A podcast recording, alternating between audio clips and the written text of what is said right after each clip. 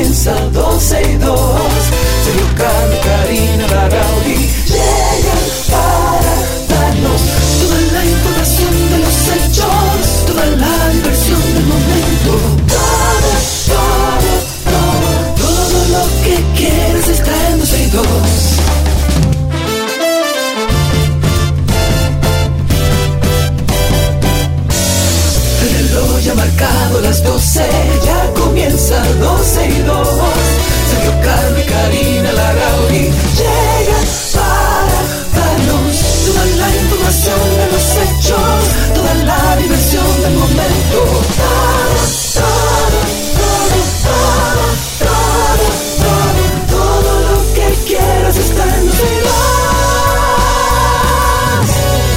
Que usted quiere siempre está aquí en 12 y 2. Buenas tardes. Bienvenidos sean todos a esta 91.1, 91.3 FM al mediodía, cuando apenas son las 12 y 5 del mediodía. Aquí estamos todo el equipo de 12 y 2 para acompañarles hasta las 2.30 de la tarde. Karina no va a estar con nosotros hoy. Está por Fitur haciendo unos trabajos. Eh, y bueno, hay que dejarla ganarse ese dinerito, ¿no? Mientras tanto, me tienen aquí, aquí, a, mí, a Chiqui, a Cristi, y estaremos con ustedes hasta las 2.30 de la tarde. Vámonos con algunas informaciones. El DNI, vamos con la ley de DNI, que todavía está eh, sonando, compadre, como los tambores. La Sociedad Dominicana de Diarios sostuvo en el día de ayer su primer encuentro con representantes del gobierno para tratar estas ambigüedades que los directivos de la prensa han mencionado en la polémica y recién promulgada Ley 124 que crea la Dirección Nacional de Inteligencia, el DNI. En la reunión estuvieron presentes por parte del gobierno el consulto- consultor jurídico Antoliano Peralta, el director de la DNI Luis Soto, por la Sociedad de Diarios, su presidente Percio Maldonado, el vicepresidente Aníbal de Castro y el asesor jurídico Manuel Tapia López. Durante este encuentro, Maldonado explicó que esta primera interacción con el gobierno ha servido para trazar la ruta de los demás encuentros que se llevarán a cabo los días 30 y 31 de enero y 1 de febrero. La comisión invitará a otros sectores ligados a la prensa y la sociedad civil junto a los cuales se buscará un consenso viable ante la o las repercusiones que tendría la nueva ley para el ejercicio del periodismo y los derechos eh, de no modificarse algunos de estos as- aspectos, como de los artículos 9, 11 y 26 que obligan a la entrega de toda información requerida por la DNI. De acuerdo con Percio Maldonado, la forma ambigua, ambigua, amplia, como sin ningún tipo de límite, ¿verdad? Que tiene esto, eh, redactada en la ley, constituye un riesgo y no da límite a la imaginación. Cualquier funcionario interpretando la ley a su manera pudiera entonces generar abusos de poder y eso hay que evitarlo. Anoche yo tuve una, una conversación en vivo muy buena con eh, Chane- Chanel, Dios mío, se me escapa el nombre, Liranzo, eh, Chanel Liranzo, que déjame buscarlo aquí un momentico para ponerles un un poquito de, de- de lo que nosotros hablamos anoche, eh, pero fue una conversación muy chévere, fue alrededor de una hora, la gente hizo muchas preguntas sobre lo que estaba pasando ahí. Eh, Chanel Liranzo me acompañó eh, y voy a poner un, un extracto de esta conversación para que ustedes puedan escuchar. Están comentando. Eh, pero además de esto, hoy tenemos con nosotros al licenciado Chanel Iranzo, es abogado especialista en Derecho Penal Económico, eh, Derecho Constitucional y Prevención de Lavado de Activos, además director de Litigios Penales y Derecho Público de la Oficina Delgado, columnista además del periódico El Caribe y E3 Noticias y docente de Pucamaima. Y con él vamos a conversar sobre esta ley eh, 0124 que crea la Dirección Nacional de Inteligencia. Chanel, muchísimas gracias por, eh, estar con nosotros. ¿Entiendes mm, que lo que ha dicho hasta ahora o lo que yo he dicho hasta ahora, Chanel, eh, es correcto o falta alguna información? Eh, muchas gracias, Sergio, primero por la, por la invitación a este medio para compartir sobre este tema que es uno de los que concita eh, el interés nacional en, en este momento y no es para menos. Claro. Tu comentario más que acertado. Realmente en líneas generales diste en el clavo respecto a muchas de las situaciones que se generan a raíz de, de esta ley. Sin embargo, y, y es algo de lo que creo que podemos eh, aportar en este, en este medio, es que hay otra serie de puntos que también tenemos que poner eh, en relieve para que se ¿Cómo sepa y cuáles, para cuáles que son esas? se. Por ejemplo, ¿cuáles son esas? creo que nos hemos basado, y es cayendo quizás en parte en una trampa que hace la misma ley. La ley habla simplemente de la posible violación o de tratar de respetar la intimidad y el honor y la privacidad, si no me equivoco. Sí. Sin embargo, esta ley también puede afectar otros derechos fundamentales que ni siquiera son mencionados en la ley. Aquí estamos hablando, y tú lo, tú lo mencionabas así en la parte final, el tema de la libertad de, expresión y la libertad de información, fundamentales en cualquier democracia. Sí, porque es que de la forma en que yo lo veo, Chanel, es que a este nuevo DNI le han abierto la llave y pueden hacer lo que quieran al momento de...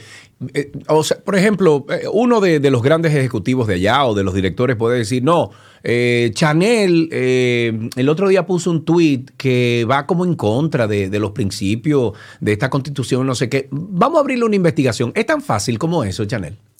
Si esa ley se queda de esa forma, podría ser. ¿Por Podría ser, ¿verdad? Porque el principal elemento de esta ley es la ausencia de control judicial.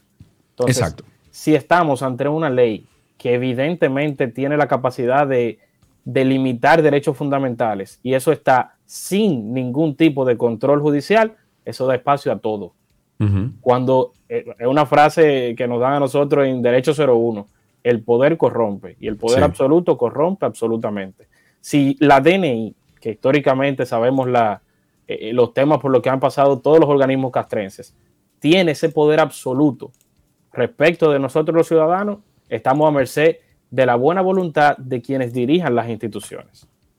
Y eso no puede ser así. ¿Cuál, ¿Cuál tú entiendes que fue la motivación o la necesidad de crear esta ley para establecer un nuevo organismo de investigación eh, del, Estado dominicano? O sea, ¿por qué? ¿Por qué buscar una, ley eh, nueva? ¿Había problema con la otra? Mira, esa parte yo la saludo.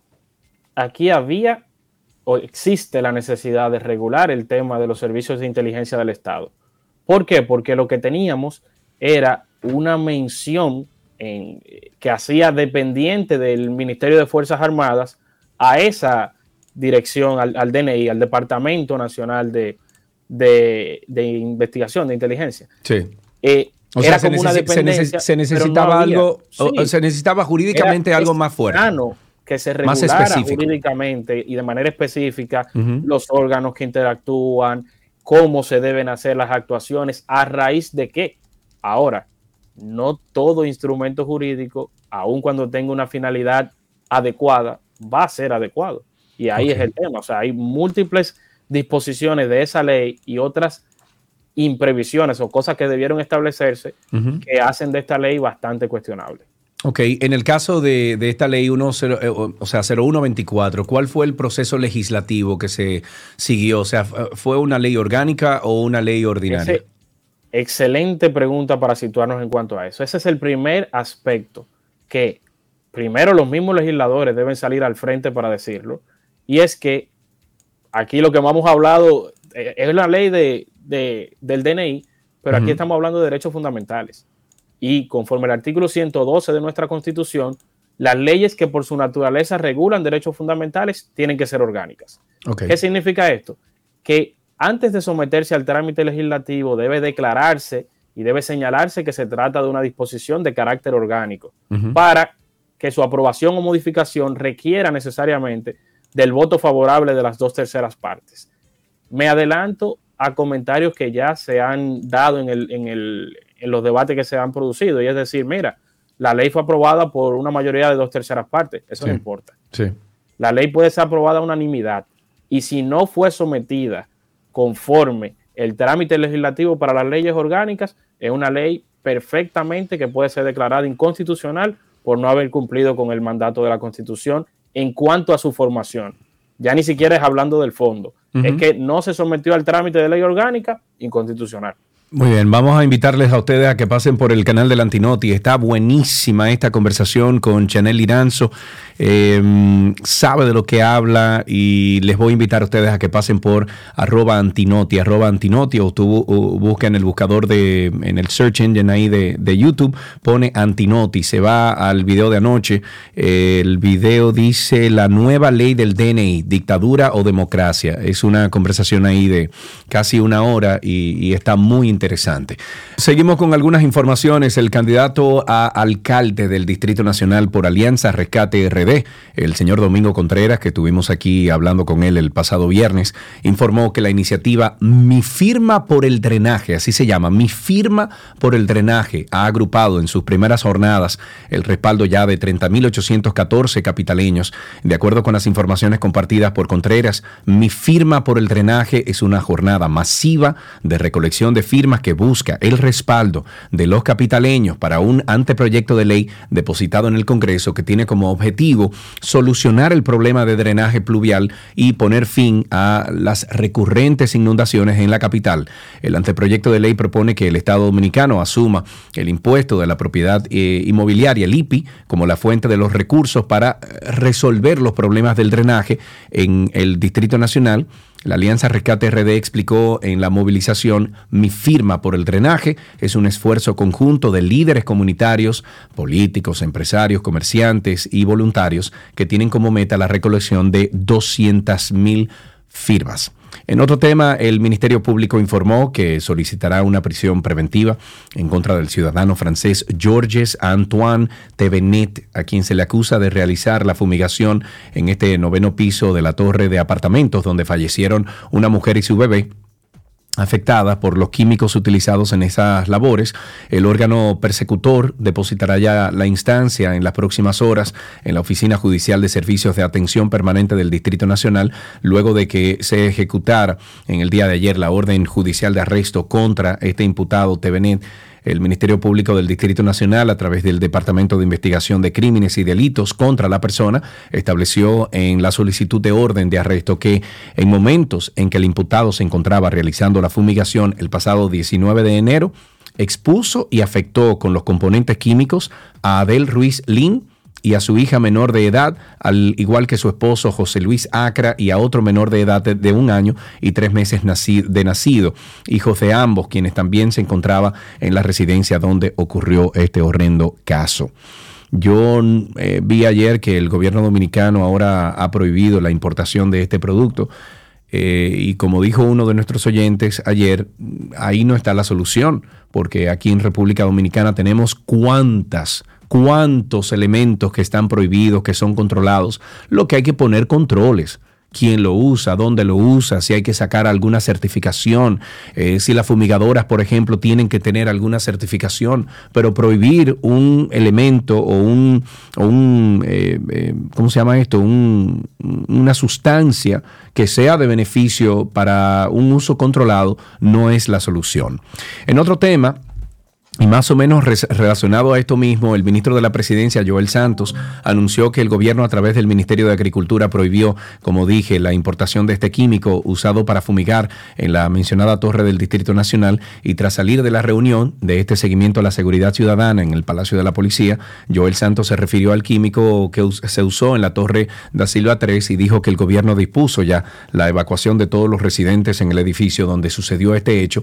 Eh, posteriormente se realice una limpieza profunda profunda en el área encabezada por instituciones gubernamentales. Asimismo, el Poder Ejecutivo ordenó que el Ministerio de Salud Pública y la Alcaldía del Distrito Nacional encabecen entonces jornadas de concientización o concienciación en la zona y en otros sectores para educar sobre el manejo de la fumigación segura en los residenciales. Cuando regresemos estaremos hablando con José Antonio Mejía, es propietario de AgroLands y tiene información sobre este producto. Él lo usa en su compañía eh, José Antonio, quédate ahí. Eh, José Antonio es parte de la comunidad de 12 y 2.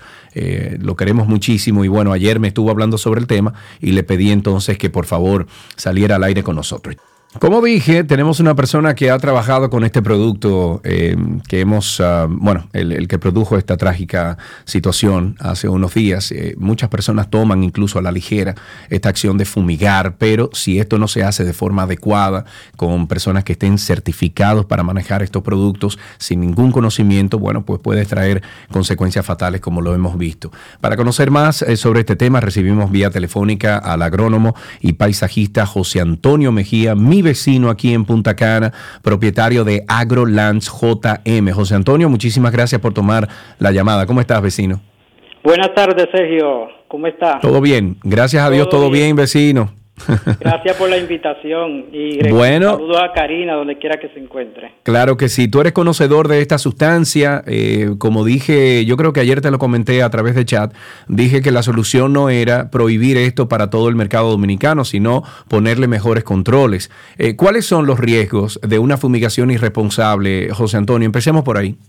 Bueno, los riesgos son bastantes pero eh, como el tiempo es oro en este en el espacio de la radio, eh, te voy a mencionar los más importantes.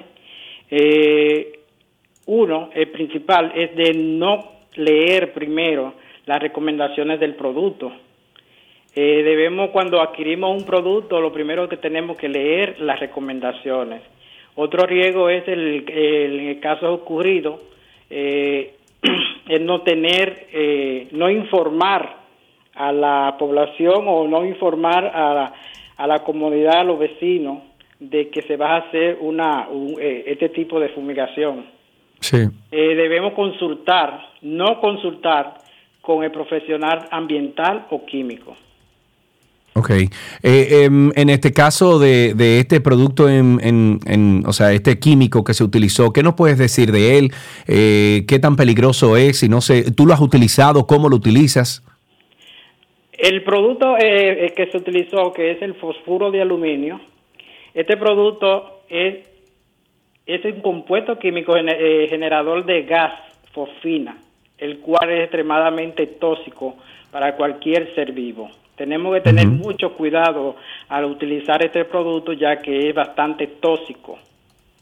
Ok, ok. ¿Cómo se usa? ¿Cuál es la preparación de este, de este químico? ¿Cómo lo has usado? ¿Cómo te preparas?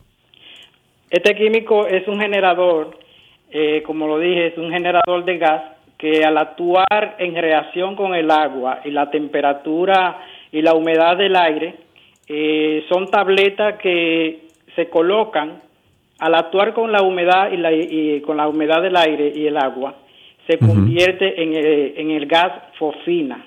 El gas fosfina es el, es el, es el fumigante el cual se utiliza para granos almacenados, también como, como rodenticida para los, para los roedores combinado con los alimentos, el cual este producto no está eh, avalado para usarlo en, en, uso urbano. Ok.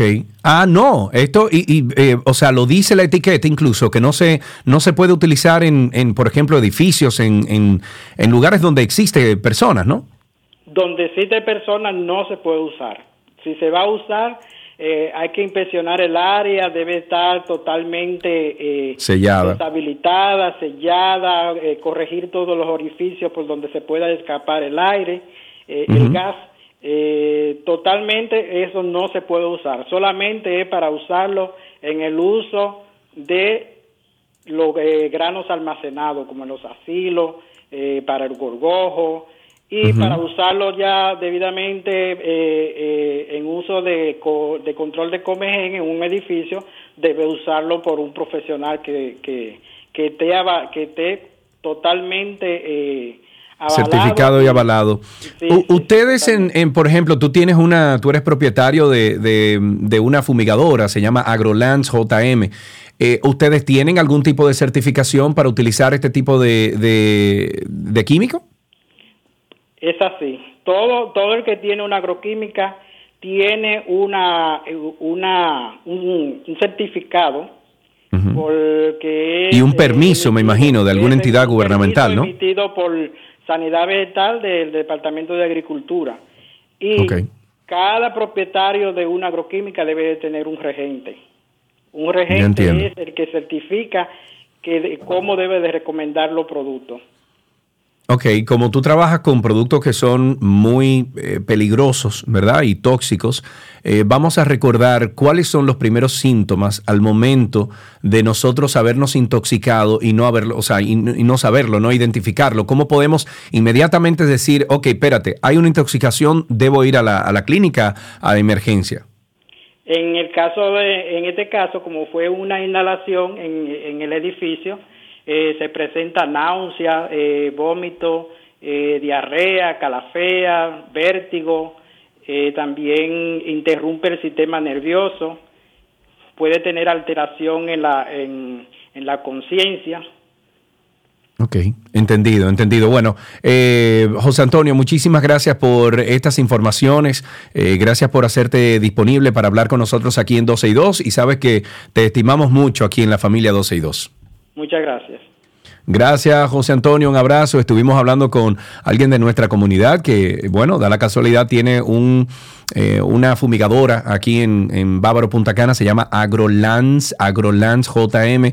José Antonio Mejía, propietario de AgroLance, estuvo comentando sobre este químico eh, tan peligroso eh, que está ahora mismo en el tapete en República Dominicana.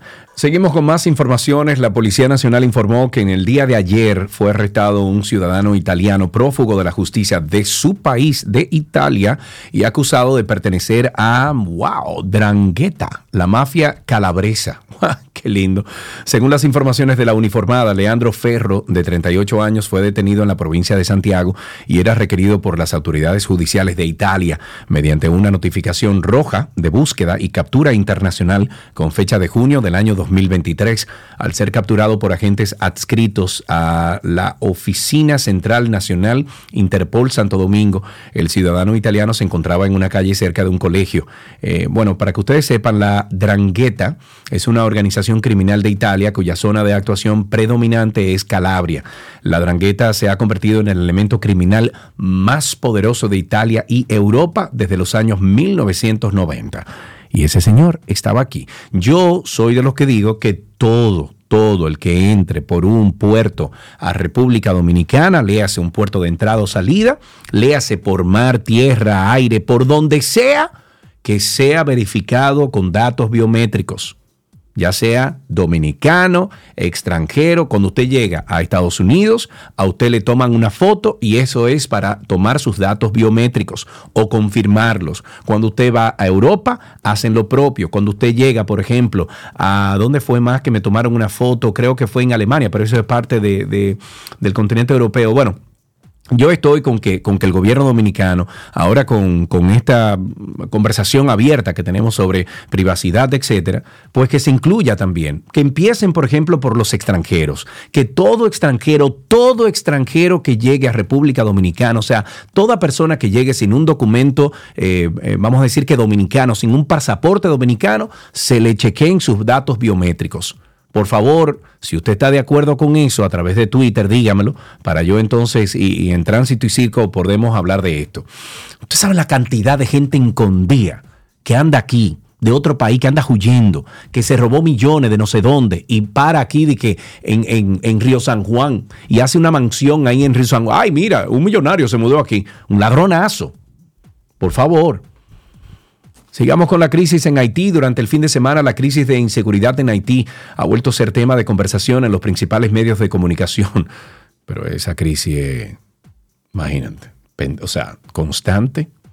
Solo en las últimas horas, en el vecino país, eh, bueno, se ha reportado el asesinato del vicecónsul haitiano en Dajabón, Claude Joazar frente al aeropuerto de Cabo Haitiano y un llamado a paro general encabezado por el golpista Guy Philippe sobre la posibilidad de que ese rebrote de la crisis de inseguridad provoque un efecto estampida en la frontera dominica-haitiana, el presidente Luis Abinader dijo que el país se encuentra, el país se encuentra listo ante cualquier situación que se presente en los pueblos fronterizos de Haití.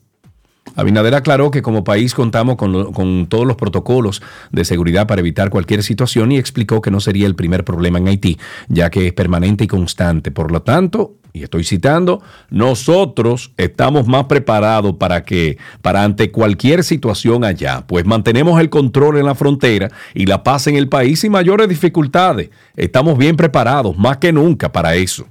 Eso dijo el presidente ayer en la semanal cuando fue abordado sobre este tema. También en la semanal el presidente Luis Abinader llamó ayer a despolitizar el tema de la promulgación de esta ley 124 que crea la nueva dirección de inteligencia. A mí lo que me quilla es que hoy usted entra a Twitter y todos los lambones del PRM están diciendo lo mismo. Y dicen, ah, pero entonces esto tiene dos años dando vuelta y los partidos todos dijeron que sí y todo el mundo, y todo el mundo dijo que sí. Entonces ahora que se... No, es que ese no es el tema. El tema es que usted nunca debió de haber propuesto una ley como esa. Ese es el tema. Entonces ahora le quieren echar la culpa a todos los partidos políticos y decir, no, pero que nadie sepa. No, usted fue que la propuso. El Poder Ejecutivo fue que llevó esto al Senado. Entonces el Poder Ejecutivo es el responsable de que esta ley en el día de hoy, primero, esté conformada de esa forma y segundo, que tú esos lambones gomífra, que, lo único que hacen es eh, eh, eh, ser como un sello gomígrafo ahí en el Senado y decir que, que sí a todo lo que propone el Poder Ejecutivo, hoy en día haya pasado una ley como esa.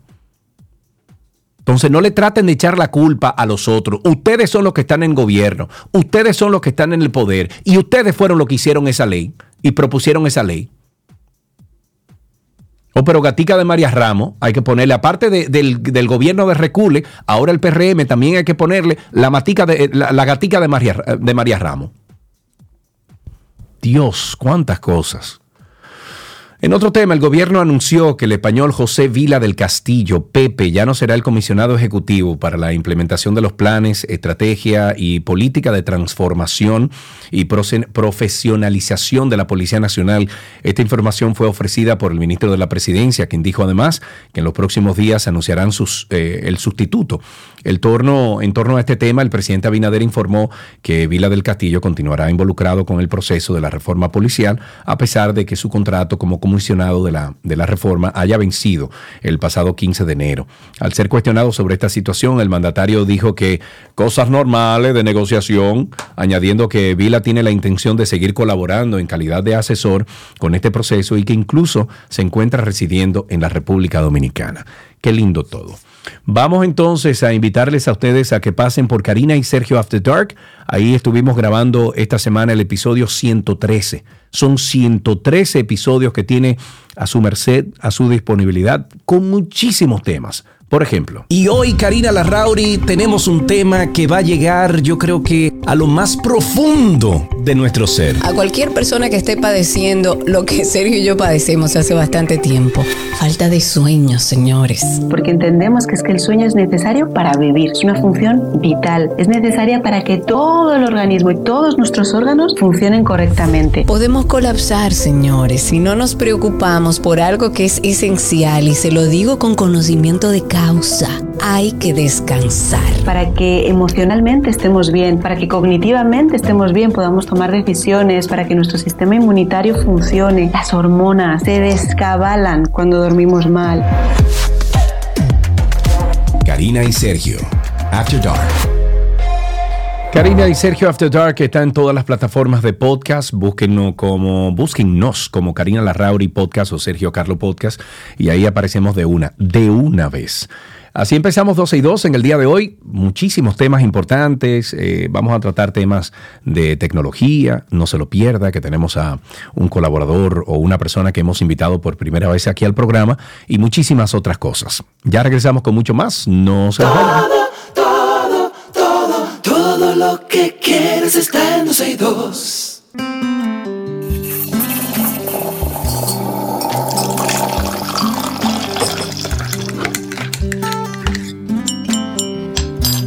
Uy, suena la cucharita ahí de nuestro cafecito. Ustedes pueden comenzar a llamar al 829-236-9856. 829-236-9856 es nuestro teléfono aquí en 12 y 2. Llámenos y cuéntenos cómo le fue con su cafecito esta mañana. Cómo, eh, yo le estoy echando un chin de chocolate en estos días.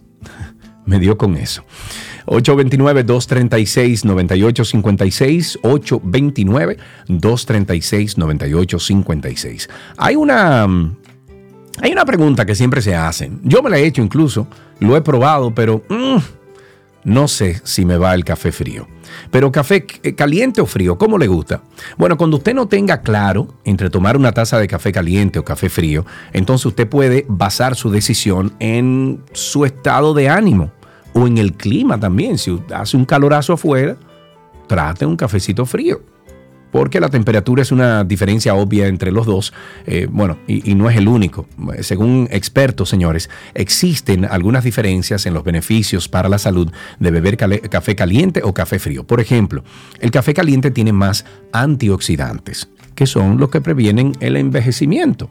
En un estudio del 2018 publicado en Scientific Reports, investigadores de la Universidad de Thomson Jefferson encontraron, y estoy citando, diferencias químicas entre los cafés calientes y los fríos. Se descubrió que el café caliente tiene niveles más altos de, o más alto de antioxidante en el café frío eh, que el café frío, lo que lo hace mucho más saludable y más provechoso para el cuerpo humano.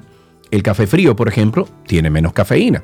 Las bebidas frías suelen contener alrededor de 40 miligramos de cafeína por 100 gramos, mientras que el café caliente contiene aproximadamente 60 miligramos de cafeína por 100 gramos de café. Tercer punto, el café caliente puede ponerse eh, o ponerlo a usted en un estado de ánimo más agradable y generoso. Un estudio del 2009 publicó en la revista Science, muy respetada, encontró que experimentar eh, con, el, con el calor físico, como sostener una taza de café caliente, puede aumentar los sentimientos de calidez interpersonal. O sea que si usted va a tener una reunión con alguien que usted no le cae muy bien, yo le recomiendo entonces que se dé un cafecito caliente que lo va como a suavizar un poquito. Ahora, si no le importa esa persona o si usted lo que quiere entrarle como la conga, entonces usted lo que hace es que ahí usted se toma su café frío y le da pa'lante. un, punto cuatro, si usted está buscando el teléfono, es el 829-236-9856. 829-236-9856. Estamos esperando una llamadita que usted me diga cómo usted se tomó su café.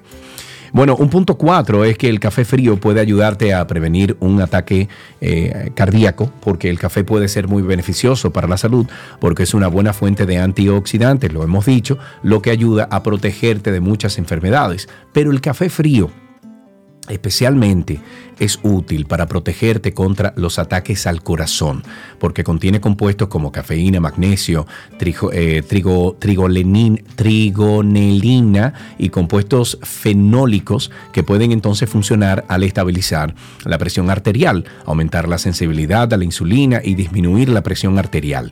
Número 5, una taza de café caliente por la mañana puede despertarte, como lo hice yo. Yo estoy ahora tratando de despertarme más temprano. Quiero pertenecer a ese grupo. Hay un grupo elite que dice que se levanta a las 5 de la mañana y se llama, hay un libro incluso que se llama el, ay, ¿cómo se llama? El grupo, el grupo de las 5 de la mañana el team de las 5 de la mañana, algo así, eh, que te explica cómo lograr ese, ese, eh, después de haber dormido 8 horas, 7 horas, pues te explica cómo tú puedes lograr despertar a esa hora. Bueno, pues el punto 5, una taza de café caliente por la mañana puede despertarte y hacer que te sientas menos estresado. Un estudio del 2008, publicado en el Journal of Agriculture and Food Chemistry, encontró que el aroma del café puede alterar la actividad de ciertos genes en el cerebro. O sea que tiene usted ahí Em, vamos a ver, tenemos una llamadita. Esmirna está en la línea. Buenas tardes, Esmirna. ¿Cómo estás? Hola, Sergio. Estoy bien, gracias, Dios. Qué bueno. Cuéntame tu relación con el café. ¿Cómo es, Esmirna? Mira, mi relación con el café es un poquito impersonal. Porque ¿por yo no me bebo cualquier café. Ajá. Primero. Yo no me bebo, el café calentado no me lo bebo. Ok. Yo no bebo café calentado a nadie. Tiene que ser un café recién colado. Pues no saben igual. El café frío tampoco me lo bebo. Yo digo que el café es como... Ah, pero, pero tú eres, tú eres Rookie Strong y Esmirna, entonces. Sí, señor, pero no fallo con mi café. El café tiene que ser negro, caliente y amargo. Ok. si no, no, no se puede entonces. Mirna, muchísimas gracias por tu llamada. Negro, caliente y amargo. Yo me lo tomo, a ver, yo no me lo tomo negro porque le echo un poquito de crema o de agua de almendra, eh, pero sí me lo tomo caliente y me lo tomo sin azúcar. Le echo, es una combinación como un, ¿cómo se llama? Es un, el café como tú lo mezclas con, con leche, es un cortadito creo que se llama, o algo así. Mira, me está diciendo nuestro amigo Gianco, Gianco Briceno, me está diciendo aquí que eh, se llama el libro El Club de las 5 de la mañana.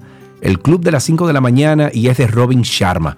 Muchísimas gracias amigo, un abrazo para ti Gianco. Eh, Gianco Briseño siempre participa en lo mejor de la web con nosotros y así se llama el libro, si ustedes lo quieren buscar, se llama El Club de las 5 de la mañana, Robin Sharma. Vamos todos para allá.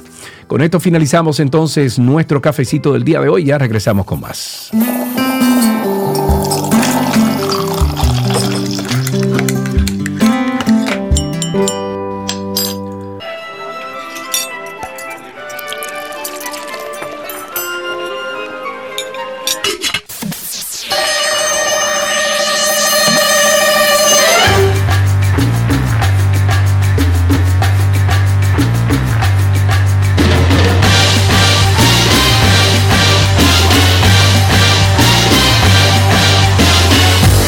Esa canción le da paso a la receta posible, la que se puede, la rica, la que nos da muchísimos eh, elementos nutritivos para nuestro bienestar.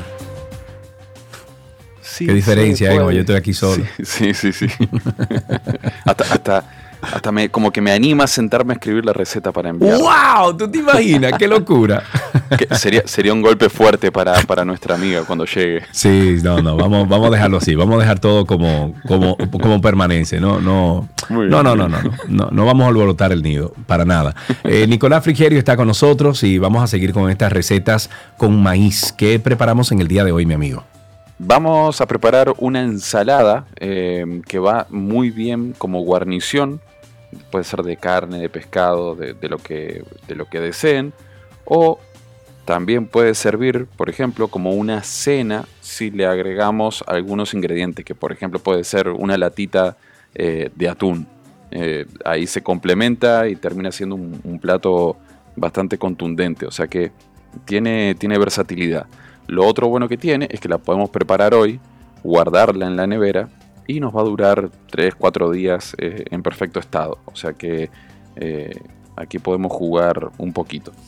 Ok, Es muy fácil de preparar. En este caso podemos utilizar maíz fresco o maíz enlatado.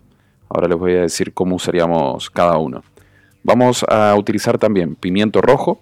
Puede ser cualquier pimiento realmente, pero el rojo, como contrasta muy bien con el amarillo del maíz, le va a dar un, eh, un aspecto visual bonito a la ensalada sí, cebolla roja, pimentón ahumado, esto le va a dar un toquecito mm, bien especial y riquísimo. Si no tienen pimentón ahumado y tienen pimentón dulce, puede ser pimentón dulce también. Y si tienen picante a este tipo de ensaladas, sí. le va súper bien, o sea que también le pueden poner eh, un poquito por ahí. Jamón cocido, huevo hervido, huevo duro, el de toda la vida, mayonesa y vamos a utilizar también tomates cherry. Para la preparación, muy fácil. Si utilizamos maíz enlatado, lo que vamos a hacer es que lo vamos a escurrir bien y lo vamos a saltear con un poco de aceite. Puede ser aceite de oliva, puede ser mantequilla también, eh, cualquier grasa que, que- que prefieran para, para este tipo de, de- de- de procedimientos. Si es fresco, lo que vamos a hacer es, si tuviésemos una parrilla, sería buenísimo cocinarlo a la parrilla hasta que se tueste bien. Eh, si no, lo vamos a poner en un, en un sartén y lo vamos a ir cocinando a fuego medio bajo. Realmente, si no tenemos la parrilla, que lo simplificaría bastante, yo les recomiendo que lo hagan con maíz enlatado. Va a ser mucho más, eh, más fácil el procedimiento. Entonces, vamos a saltear el maíz.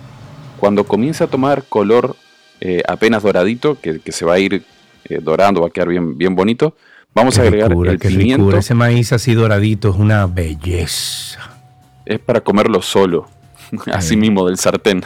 Sí, señor. si, si, si lo van a hacer, pongan otra lata de maíz para que luego la ensalada rinda, si no se la van a comer antes de hacerla.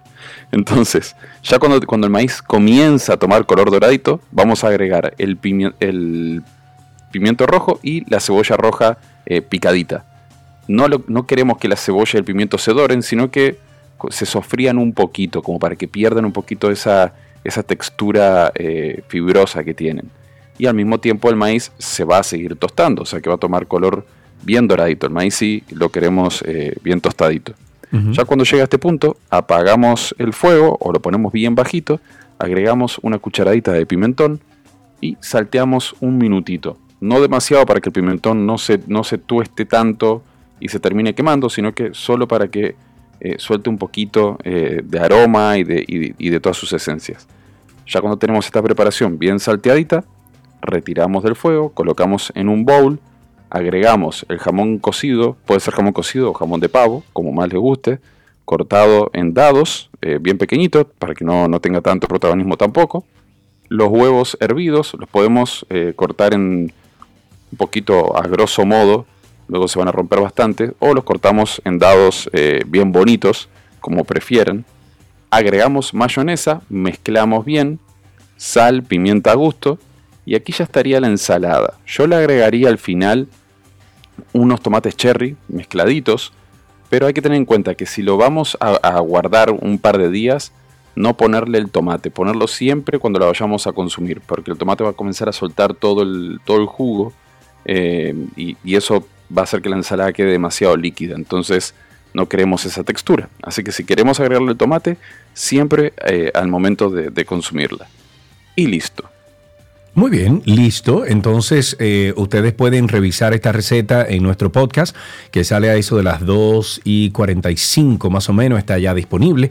Y ahí ustedes copian la receta de Nico. Entonces, Nico, mi hermanito, te quiero, muchísimas gracias. Igual, hasta mañana, un abrazo. Adiós. Estuvimos conversando con nuestro amigo Nicolás Frigerio y siempre recomienda pues eh, estas recetas riquísimas. Si usted quiere tener contacto con Nico, lo puede hacer a través de redes sociales con arroba Nico el Chefo. Con esto finalizamos la receta del día de hoy.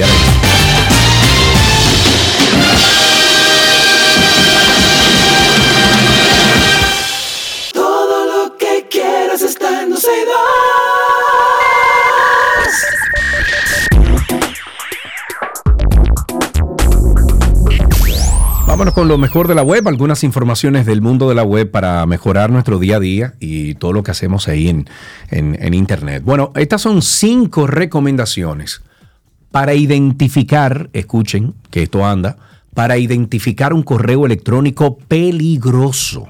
Peligroso. Esto es. Ay, ¿y ese correo de quién es? ¿Lo abro o no lo abro? Guay, lo abrí.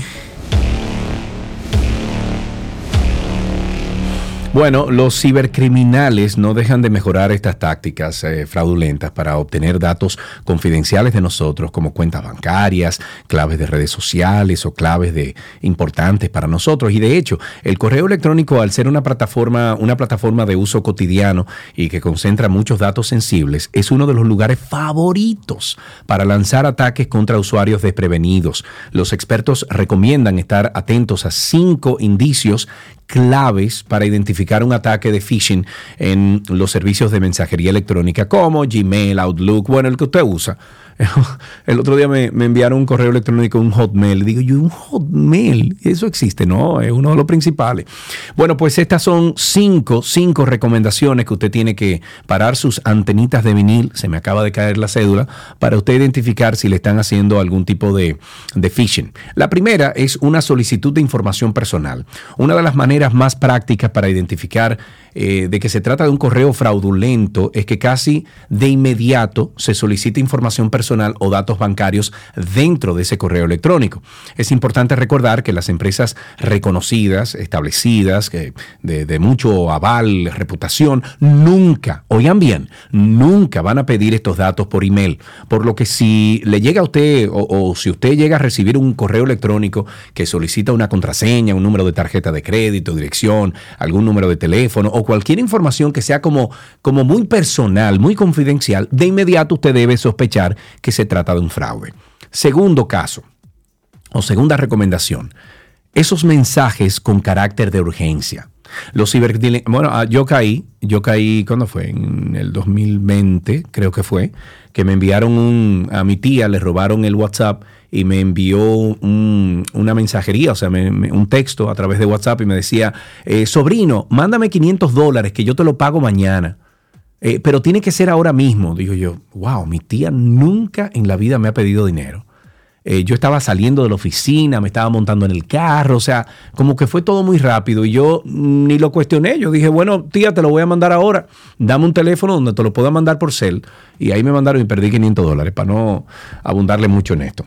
Eh, bueno, pues eh, estos ciberdelincuentes suelen recurrir a la manipulación emocional creando una falsa sensación de urgencia, como el bloqueo de cuentas o el cobro de multas si no se responde de inmediato. Por lo que antes de actuar de forma precipitada, rápida, es muy importante siempre comprobar la veracidad de la solicitud y no caer en la trampa de las amenazas. Además, los criminales suelen usar asuntos que provocan temor con palabras como urgente, alerta de seguridad, debido a que el objetivo es que sus víctimas reaccionen sin pensar y pulsen en esos enlaces o, esos links que le pueden mandar o archivos maliciosos y usted ahí mismo cayó.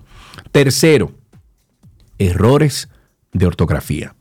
Otra forma que es muy útil para distinguir estos correos legítimos o no de los fraudulentos es fijarse en el nivel de redacción. Los emails o los correos electrónicos de las empresas suelen estar muy bien escritos, mientras que los de phishing pueden tener errores evidentes por la falta de tiempo o de conocimiento del idioma.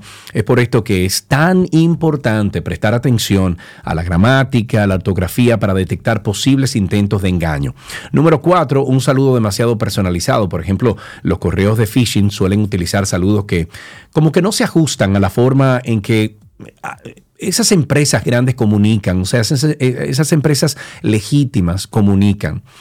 Eh, también se puede referir al usuario como estimado cliente o saludos sin mencionar su nombre o por el contrario, pueden usar el nombre como demasiadas veces, como Sergio esto, Sergio lo otro, Sergio Carlos esto, eh, para intentar ganarse la confianza de la víctima cuando está leyendo el correo. Y es por esto que es clave clave tener en cuenta que las empresas suelen usar eh, saludos muy equilibrados y profesionales, balanceados. Y número cinco, es el tip número cinco para usted identificar que puede, eh, bueno, eh, que puede identificar un correo electrónico que se esté usando para phishing. Es el siguiente: ofertas falsas y poco realistas. En el Internet es clave siempre desconfiar de algo que parece demasiado bueno para ser verdad, porque en la gran mayoría de los casos probablemente lo sea. Es por ello que correos que anuncian ganancias inesperadas o premios sin participación previa muy posiblemente pueden ser intentos de phishing. Karina un día me llamó y me dijo, Sergio, me gané la loto en Francia. Y yo atiné a decir inmediatamente, Karina, ¿tú has jugado la loto en Francia?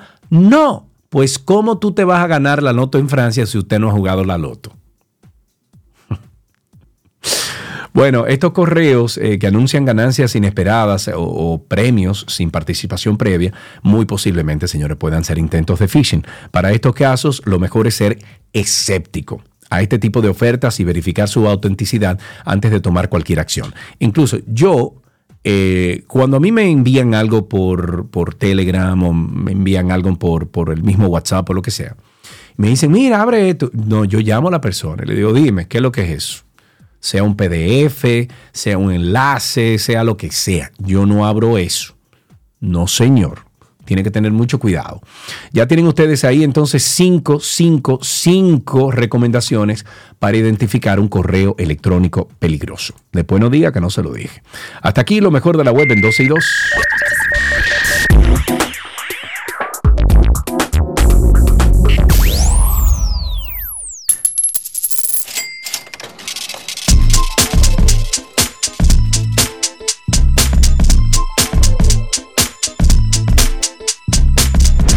Guay mi cuarto, compadre.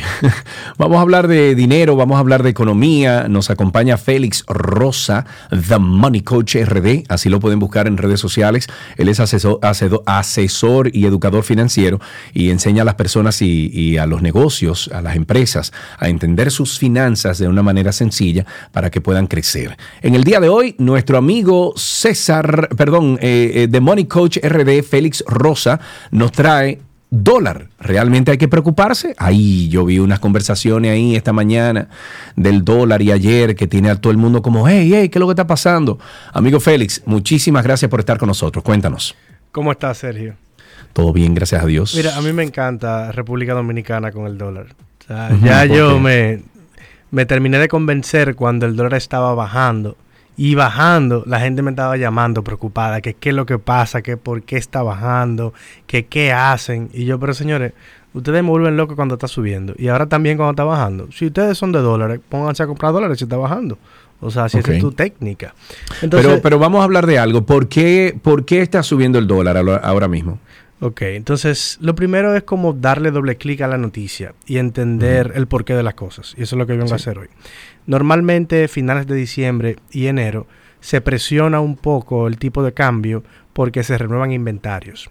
Entonces tú tienes todos los empresarios que vendieron en Black Friday, que vendieron en diciembre, eh, tú sabes que a los dominicanos les gusta comprar mucho, eh, renovando inventarios, haciendo compras y para eso necesitan dólares.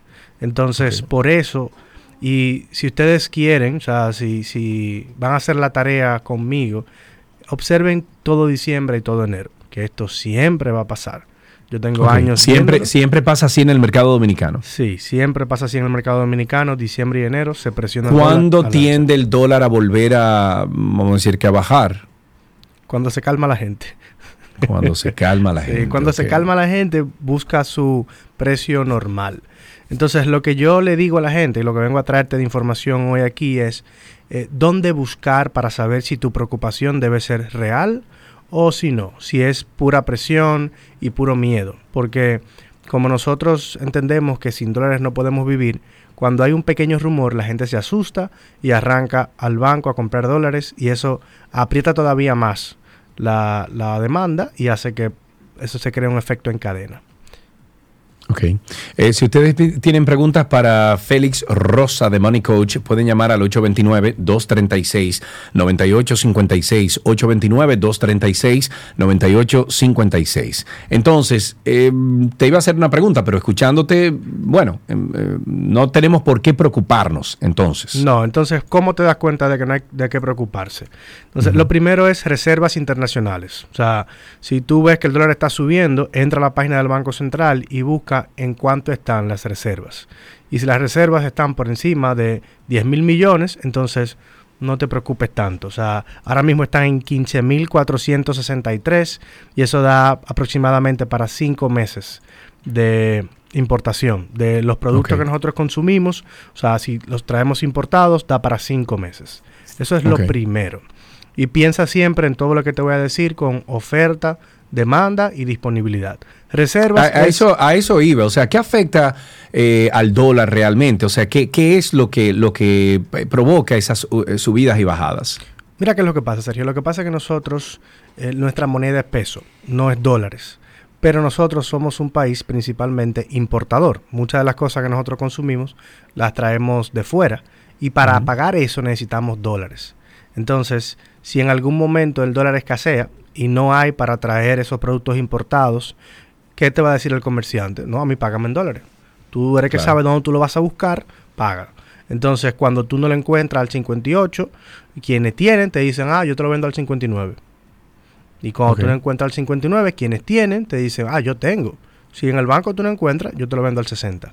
Y eso es lo que hace realmente. pe- que- que pero entonces ahora mismo en, en el banco, ah, ¿cuál es la tasa? Y en el mercado negro, ¿cuán- ¿cuál es la tasa? La del mercado negro yo no, no la tengo, pero en el banco 5905 es la tasa. Eh, y el reserva la tiene un poquito más bajita, 5890, si no me equivoco. Al día de ayer, eso es al día de ayer. Entendido. Si ustedes tienen pregunta, 829-236-9856, 829-236-9856, nuestro teléfono aquí en 12 y 2. Entonces, eh, Entonces, eh, tenemos lo siguiente, o sea, tú tienes que pensar, bueno, si nosotros realmente no, nuestra moneda no es, no es dólar, es peso, ¿cómo recibimos dólares? Y entonces tenemos la primera forma, que es remesas, y las remesas cerraron el año, eh, este año, 2023, en 10.157 millones. Mandaron los dominicanos que están en la diáspora aquí a República Dominicana. Comparando eso con el 2022, fueron ujú. 9.856. O sea que el año pasado las remesas también siguieron subiendo. Veo Ok, tenemos eh, dos llamaditas aquí. Vamos a empezar con una pregunta de Johnny. Johnny, gracias por la llamada. Ahí tenemos a The Money Coach, Félix Rosa. Sí, buenas tardes. Saludos. Eh, una preguntita para Félix, que no, como que no entendí bien su respuesta, me, me explico. cuando le preguntaron que cuándo tiende a bajar, yo escuché que él dijo cuando la gente se cambie. Pero yo entiendo que deben de haber datos estadísticos que indiquen cuándo, porque él dice que eso pasa todo diciembre, todo diciembre y enero, que eso es común, que eso es normal. Pero entonces, estadísticamente debe de haber una fecha promedio de cuando se entiende que vaya a la baja, por lo menos eh, eh, es lo que yo entendería. Muy bien, Johnny, gracias por tu opinión y tu, eh, tu- bueno, tu, tu, eh, pregunta en realidad. Eh, ¿Cómo le podemos contestar entonces, Félix? Lo que pasa es que la, la presión que le hacen los dominicanos al tipo de cambio, eh, aunque hay reservas, eso no tiene un- una fecha específica. Por ejemplo, en 2020, si recuerdan la pandemia, esto no paró nunca. Y llegó a subir del 52 al 58. Y el año acabó y todavía estamos esperando que bajara, esperando que pasara la presión de enero. Pero lo que yo sí te puedo decir es que cada vez que el Banco Central ve que eh, esta presión ficticia, que no obedece a importadores realmente pagando mercancía, cada vez que ve que esto pasa, inyecta más reservas eh, a través del, del sistema bancario dominicano. Entonces, ¿qué te quiero decir? La primera fase para ver esto es cuando los importadores ya renueven la mercancía. Entonces esa presión se va a ir y hay que ir viendo los dólares que entran por turismo y los dólares que entran por remesa. Ok, Pero yo no te puedo otra decir, llamada. Ajá, Sí. yo no te puedo decir, en marzo siempre baja, porque eso puede cambiar todos los años. Ok, eh, tenemos aquí a Juan. Eh, ajá, Juan, así te quería encontrar. Adelante. Mira, buenas tardes. Saludos. Eh, escucha, ¿Me escucha? ¿Me escucha? Sí, baja el, el volumen de tu radio y escúchanos por el teléfono. Adelante. Perfecto, ahora sí, mira, eh, de verdad que toda la teoría que el Money, money Coach Félix. Money coach, Coach. le está haciendo interesante, pero yo creo que eso no aplica en nada a nuestro país ni a la realidad que estamos viviendo, porque, por ejemplo, el presidente olímpicamente se para ahí en una actividad en el Palacio y dice que, que el dólar suba del 56 al 60, que eso no afecta en nada a nadie. Yo que debo eh, un apartamento, que cogí un préstamo de 200 mil dólares, que venga el presidente, se pare ahí y me diga a mí que yo no que eso no me afecta a mí cuando me está subiendo 400 puntos el pago que tengo que hacer sobre mi préstamo es una cosa de locos. Entonces, que me diga Félix a mí, ¿en qué momento en la historia republicana el dólar ha retrocedido 400 puntos, que no haya sido en la catástrofe que ocurrió con el gobierno casualmente del mismo PRD cuando estaba Hipólito Mejía, y que realmente nos, nos daña la calidad de vida a todos? Entonces, no entiendo. Tenemos un montón de reservas, pero somos masoquistas, estamos destruyendo la calidad de vida al dominicano y podemos salimos y decimos ah, que tenemos 10 mil millones de, de dólares en el Banco Central. Hermano, se supone que debemos es mantener la tasa en lo que estaba porque estamos a 400 puntos por encima. Y eso me afecta a mí como dominicano. Entonces, que me explique él a mí para yo poder entenderlo. ¿Cómo, cómo puedo yo lograr estar feliz, como dice el presidente, que me sube 400 puntos la tasa y que yo tengo que estar feliz porque eso no afecta, no afecta a nadie? Que me lo explique para yo poder entender. Ok, vamos a ver, Félix. eh, ¿Qué le podemos decir al caballero? Lo bueno es que, como no fui yo que dije eso, yo no soy el presidente. Mira, para calmarte, yo lo que te puedo decir es que históricamente el dólar siempre tiende a subir. Lo que hay que buscar, y yo no te digo que eso te va a aliviar el préstamo hipotecario, lo que hay que buscar es si es algo para preocuparse o si es algo que está dentro de los rangos que se esperan todos los años. Eso es lo único que yo estoy diciendo. Y te estoy enseñando dónde buscar por si tienes que preocuparte, tú sepas cuándo salir corriendo a preocuparte y a buscar dólares para que estés menos afectado. Entonces, como siempre se desprecia, yo te puedo decir, ¿cuándo bajó? En el 2022 bajó. ¿Y cuándo bajó? Bajó en el 2005. Ah, y yo te puedo decir que la situación económica en el 2005 no había cambiado en nada, fue simplemente un tema de confianza. Y la confianza tiene un efecto súper fuerte fuera de los números en dólares. Porque de un mes a otro el dólar se metió de 55 en varios meses a 27. Y económicamente todavía no, no había pasado nada. Fue un tema simplemente de confianza. Entonces, ¿dónde hay que dar doble clic? En reservas internacionales y por donde entran los dólares aquí, que es remesas, turismo e inversión extranjera. Si esos números empiezan a bajar con relación al año pasado y empiezan a disminuir y tú dices, conchole, pero los dominicanos que están fuera están enviando menos, conchole, están viniendo menos turistas, ahí sí hay que empezar a preocuparse. Si no, un dólar en 59 es algo temporal, es algo que siempre pasa en estas fechas y para mí no es nada de qué preocuparse. Si ustedes quieren buscar más información, vayan al presupuesto ciudadano. Ojo, yo no soy político, yo no pertenezco a ningún partido. Y en el presupuesto ciudadano ustedes pueden encontrar eh, lo que los economistas que armaron el presupuesto dicen del dólar este año. Y en el dólar este año, el presupuesto ciudadano dice 60.25 y el año pasado decía 56.50. Entonces, esto también es un indicador de, bueno, no estamos todavía por encima de eso. Entonces, no es como que, ay, vamos a cambiar todos los pesos en dólares porque no vamos a ser ricos. Ok, eso te iba a preguntar, si es momento de, cambiar pesos a dólares.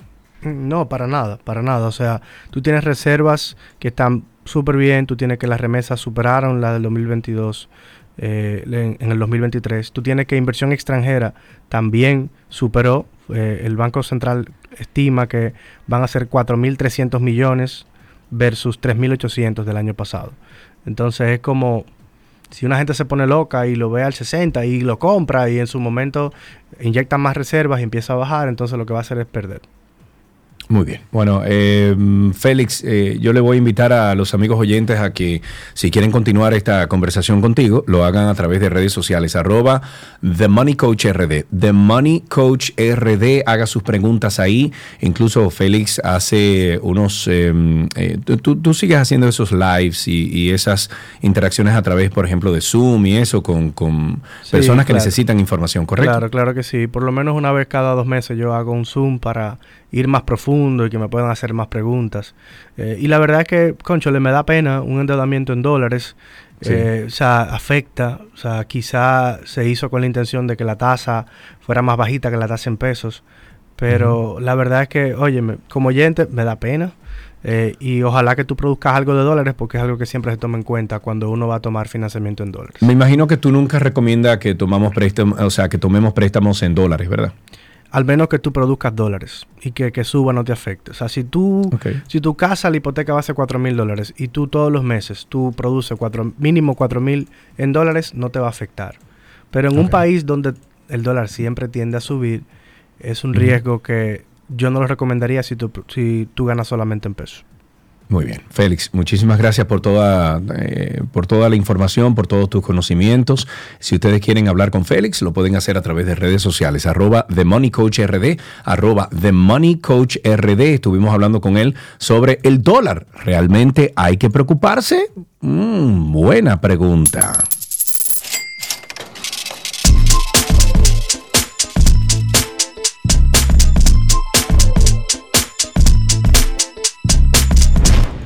Todo lo que quieres está en 12 y 2.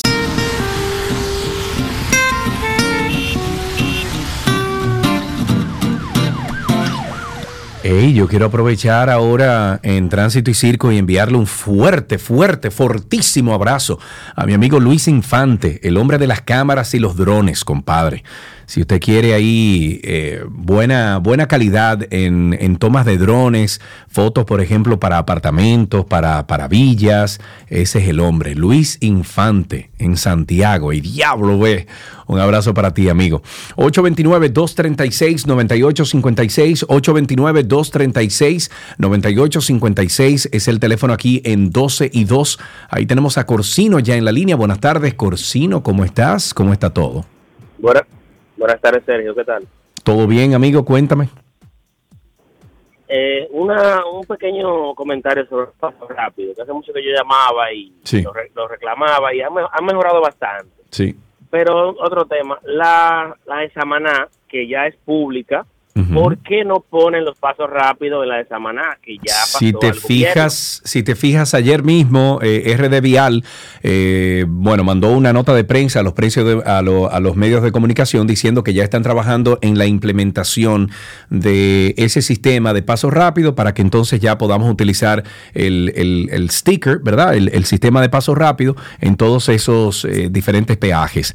Hay que darle un tiempo. Eh, yo te entiendo, entiendo que ha tomado mucho tiempo, pero hay que, hay que darle el tiempo. Ya están trabajando en eso, eso dicen ellos. 829-236-9856, 829-236-9856, nuestro teléfono aquí en 12 y 2. El vocero del Senado, en el Senado de la República, Iván Lorenzo, el vocero del PLD, le pidió al juez de la Junta Central Electoral que explique cuándo se modificó la Ley Orgánica de Régimen Electoral 2023, ya que sus recientes declaraciones son contradictorias con lo que establece la ley sobre los actos inaugurables de obras públicas por el gobierno central y las alcaldías. El senador PLDista expresó que una interpretación contraria resulta inconstitucional al chocar de frente con el principio de nacionalidad de las leyes, de racionalidad de las leyes, perdón, consagrados por el artículo 40, numeral 15 de la Constitución de la República Dominicana, que hace referencia a que la ley solo puede ordenar lo que es justo y útil para la comunidad. Lorenzo ha dicho que la ley número 2023, en su artículo 210, párrafo 6, establece claramente que los actos inaugurales de obras públicas por el gobierno central y las alcaldías están prohibidos durante los 40 días anteriores a la fecha fijada para la celebración de los comicios municipales y 60 días anteriores a la fecha fijada para la celebración de los comicios presidenciales y congresuales. 829-236-9856. 829-236-9856, nuestro teléfono aquí en 12 y 2. Ahí tenemos en la línea a Eduardo. ¿Cómo estás, Eduardo? Bienvenido. Buenas tardes, buenas tardes, Sergio. Todo bien, hermano, cuéntanos. Todo bien, Sergio. Mira, eh, con respecto a, el uso de, de las pastillas de fumigación. Sí. Mira, eh, yo entiendo que es más el uso que se le dio Claro. que el mismo la, que la misma pastilla, porque es que esa pastilla es muy necesaria. Correcto. Yo Eh, soy eso- un usuario de ella de toda la vida aquí. Yo trabajo en un mercado, tengo un negocio. Y si me prohíben la entrada de este, de ese tipo de... Per- voy a hacer cuando llegue la plaga. Pregunta, Eduardo, eh, ¿tú lo utilizas cómo lo utilizas? ¿Tú tienes una compañía, tienes una certificación para manejar este producto? ¿Cómo, cómo eh, o sea, cuál es la- el proceso que tú tienes para utilizar este producto? Ese producto yo lo, lo utilizo cuando llegue el tiempo que ya casi está llegando de la plaga de los gorgojos, porque yo trabajo como con granos. Yo vendo granos, eso se vende en los mercados casi siempre, en los suplidores, yo lo compro, se, se en varias fundas negras, yo eh, lo saco, lo, lo, Los lo echas ahí y lo dejas ahí. Entonces, te hago una No, no, no. pregunta, Eduardo. Eh, ah, Ajá. No, te hago una pregunta, Eduardo, porque me interesa mucho el tema. Eh, ¿Tú estarías entonces en disposición de sobrepasar un proceso, vamos a decir, de certificación para avalarte usar esa, eso, ese químico? No, sí, claro que sí, pero eso no es nada del otro mundo. Simplemente cuando eso es cerrado, cuando está, eso no se puede usar en, en espacios cerrados. Tiene que ser, y nosotros lo usamos es cuando cerramos el negocio, encerramos los sacos con la patilla encerrada en una en un papel para que, porque se vuelve un polvo después que se desbarata, cuando le da el agua. Entonces eh, se encierra el, sac, el saco en, en varias fundas y al otro día ya, ya se puede retirar y la plaga muere y el producto se sigue se, se puede seguir vendiendo, ¿tú entiendes? Pero cuando en espacio cerrado, eso no se puede usar. Entonces hay que saber usarlo, eso es el problema de eso. Claro que sí, y por eso te digo, obviamente, eh, este producto se vendía a quien fuera, eh, iba y lo compraba, pero eh, entiendo que entiendo que prohibirlo no es la solución. Lo que sí hay que limitarlo, hay que certificar a aquellas personas como tú que sí lo saben utilizar, a que busquen una certificación, un permiso, no sé de qué entidad, sería de agricultura o no sé, para que entonces ustedes tengan el aval legal y, de procesos de nuestro Estado dominicano que le dé el permiso para usted utilizar esa, ese químico. Pero estoy contigo, no creo que prohibir ahora mismo el químico va a solucionar el problema. Seguimos en tránsito y circo. Por favor, sigan llamando al 829-236-9856. 829-236-9856 es nuestro teléfono aquí en 12 y 2. Llámenos, participe con nosotros, háblenos. Eh, y cuéntenos cómo está la calle, cómo está el circo. 829-236-9856, el teléfono aquí en 12 y 2. Mientras tanto, tengo algo aquí que dice que no es la primera vez que el francés que ahora mismo le están, eh, bueno, le están pidiendo prisión preventiva por un año incluso, Georges Antoine Tevenet utiliza este producto para fumigar con este químico que causó dos muertos en la Torre Piantini. Según reveló hoy el abogado de Georges Antoine Tevenet, acusado de envenenamiento por la fumigación que afectó a una familia de cuatro miembros, dos de ellos fallecidos lamentablemente, el abogado Oscar de León asistió a un interrogatorio eh, realizado em, realizado a este imputado y De León afirmó que Georges, eh, este señor Tevenet, lleva varios años dedicándose a la fumigación y utilizó el mismo insecticida que en ocasiones anteriores, el cual contiene fosfuro de aluminio, un componente considerado altamente peligroso por expertos. Entonces ahí voy. Y repito lo que dijimos en el pasado segmento. No es prohibir esta sustancia, es regularla como tantas eh, otras que hay en el mercado. Ponerle seguro, quién la vende, quién la compra, tener un registro de cuándo la compró, en dónde. 829-236-9856. Carmen, buenas tardes, gracias por tu llamada, cuéntanos. Buenas tardes, Sergio, ¿cómo estás? Bien, gracias a Dios, cuéntanos. Con relación al producto, yo utilicé el producto. Yo en mi casa se fumigó, eh, no, bueno, no se fumigó, sino que había una plaga dentro de los, de los muebles. Sí. Y la persona que vino a mi casa tomó toda la precaución. Yo habilité una de las, mis habitaciones, se llevaron todos los muebles ahí y él puso la pastilla dentro de, selló totalmente los muebles, me dijo después de 24 horas, usted abre él, quita y me selló la puerta incluso para que no hubiese un orificio por donde salir el producto, el olor, y se regara en, la, en el apartamento y todo funcionó perfectamente. Sí, es que, es que con el buen manejo, Carmen, con el buen manejo funciona. Lo que pasa es que hay que regularlo. Hay que regularlo y asegurarse de que esas personas que están utilizando este químico, que están utilizando cualquier sustancia que pueda tener el mismo resultado fatídico eh, eh, que, que tuvo el pasado fin de semana este químico, pues se regulen, busquen una certificación, le den un curso, eh, etcétera, que haya un registro. No es que se prohíbe en el mercado, porque obviamente es un producto que se necesita, es un producto que se utiliza comúnmente.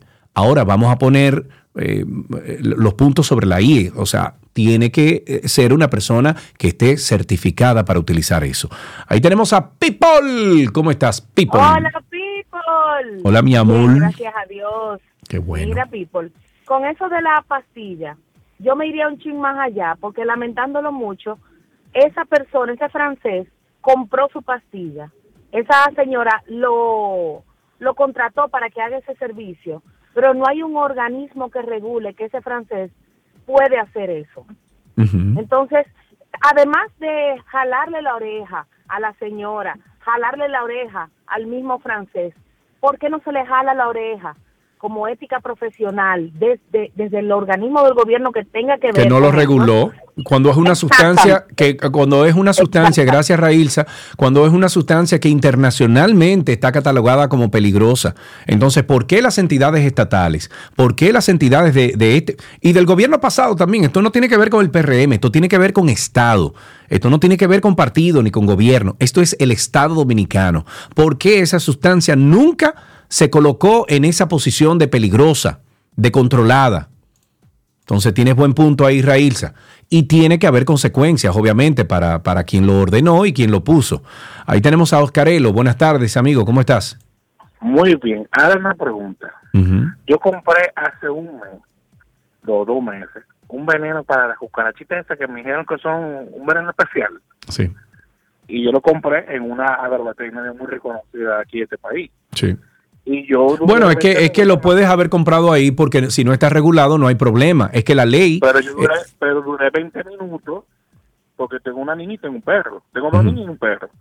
Yo duré 20 minutos preguntándole al tipo que yo no sé, si, o sea, el tipo que me lo estaba vendiendo, si, si está certificado de hacer su cuenta, porque inclusive el tipo me dijo a mí, ah, aquí hubo uno que se le murió el perro y me que acusaron de que no sé qué, eso cuánto. O sea, yo, el veneno yo todavía, al sol de hoy, yo no lo he aplicado por la envergadura que lleva el tema de aplicar un veneno. Bueno, y no deberías tampoco, Oscarelo, y deberías de buscarte una persona que... Yo no explicarlo. Yo ok. No yo quiero que venga una gente profesional y me lo explique y, y, se vea responsable. Claro, ahí voy. Entonces tú estás siendo responsable. Fuera otra persona, ya hace rato que lo hubiese utilizado. Entonces, ahí voy. Es que es una sustancia controlada. Así como usted llama, por ejemplo, qué sé yo, que usted va a un médico, un médico se pasó 10 años, 12 años estudiando y usted pone en manos de ese médico su salud y, su bienestar.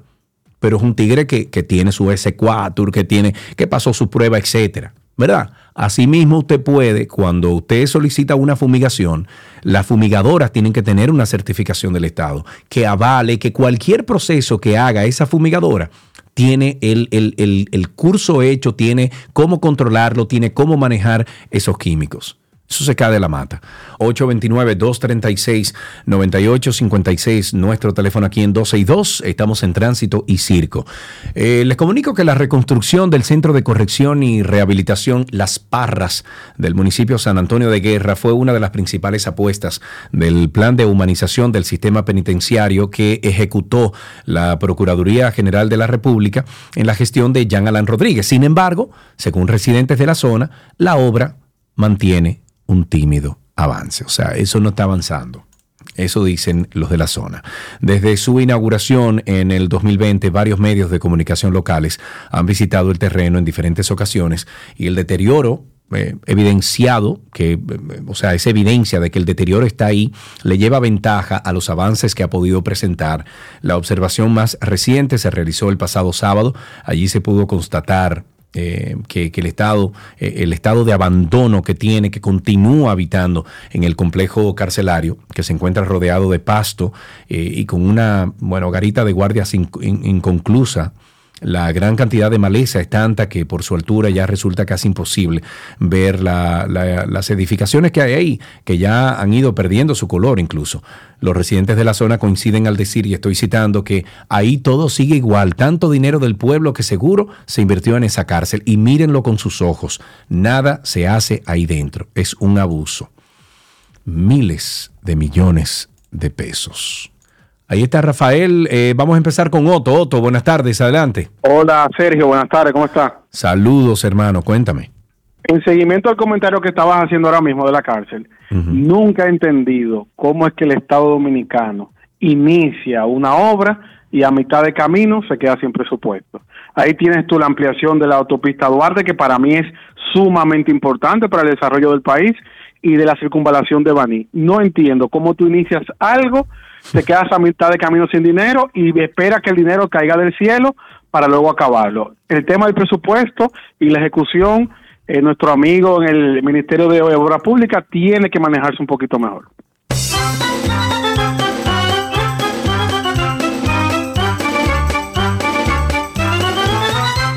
829-236-9856, 829-236-9856. Ahí tenemos, déjame ver a Rafael en la línea. Buenas tardes, Rafael. Saludos, Sergio, desde tu Santiago nuevamente. Santiago, ¿cómo era que decía esa, no voy esa a canción? al call center, todavía me estoy riendo. De, ¿De qué? De línea abierta.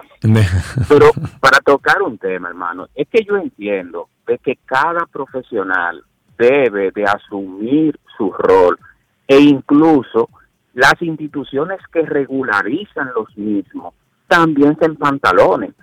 Yo te voy a poner un caso. Yo como ingeniero estuve trabajando para una empresa y el dueño de la empresa, porque a él le salió de un gusto, porque muchos usuarios estaban utilizando celulares y que cada vez que él pasaba por el pasillo él me dijo, bueno, yo siendo el gerente de TI, eh, mira, yo necesito que me pongas un equipo que bloquee todos los celulares. ¿Y cómo yo me voy a tirar eso encima? Luego el hotel, cuando pregunte, ¿y quién lo instaló? No, no, no, pero espérate, tú le, tú le chubas eso a él y que lo compre él, no lo haga tú. El problema es que si él lo compraba, ¿quién, quién tenía que instalarlo? Mi departamento. No, pero tú le decías entonces que hay que buscar una certificación para eso, no te tires eso arriba. Pero perfecto, lo que pasa es que al final Indotel ¿a quién es que iba a medir? ¿A cuál es el gerente de TI? Claro. A donde yo voy es con esto de la instalación, de la instalación no, de la fumigación y todo. De la regulación, no podemos estar jugando no, claro, a cualquiera porque si si un profesional me va, me va a cobrar por decir algo N cantidad, pero un chapucerito me lo puede instalar en B, es a veces eso lo que estamos buscando. Así es.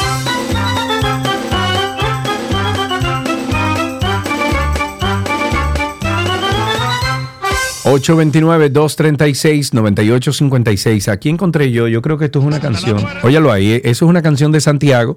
Eh, vamos a escucharla. Santiago de los Caballeros 1956.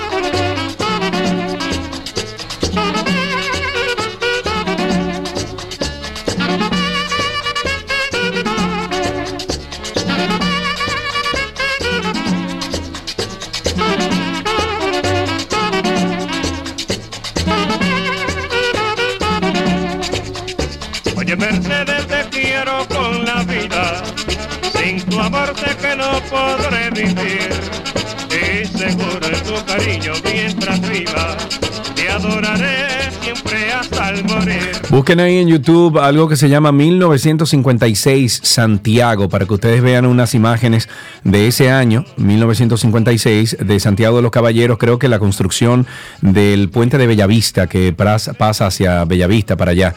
El puente, wow, no me acuerdo cómo se llama el puente, pero sí, e- e- es la fabricación de cuando se terminó el puente, eh, ese grande puente Santiago que divide la otra banda, Bellavista, del casco urbano, de la zona colonial de Santiago. Ahí tenemos dos llamaditas. Vamos a empezar con Ani. Buenas tardes, Ani, ¿cómo estás? Hola Sergio, feliz día de Duarte.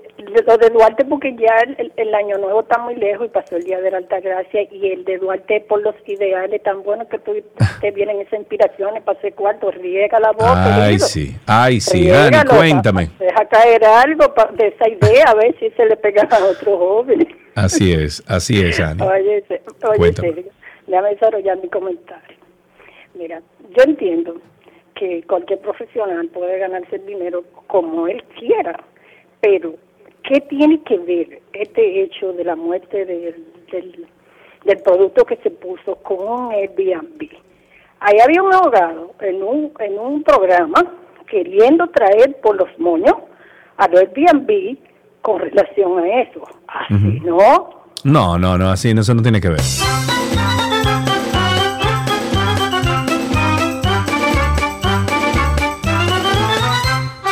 A mí ahora mismo Luis Midense, que es como mi primo, mi hermano, eh, me vio crecer. Luis Midense me acaba de recordar que ese, ese puente se llama Hermanos Patiño. Hermanos Patiño. Eh, y eso fue cuando el presidente Trujillo que se hizo. Eh, vámonos con la llamada que tenemos aquí, Zacarías. Buenas tardes. Buenas tardes, señor Carlos. ¿Cómo te sientes, hermano? Muy bien, señor. Usted debería de ser locutor, caramba. Ah, gracias. Una vez tuve, fui aficionado sí, aquí. Ah, quedamos Yo, conozco un colega, conozco un colega. Cuéntamelo.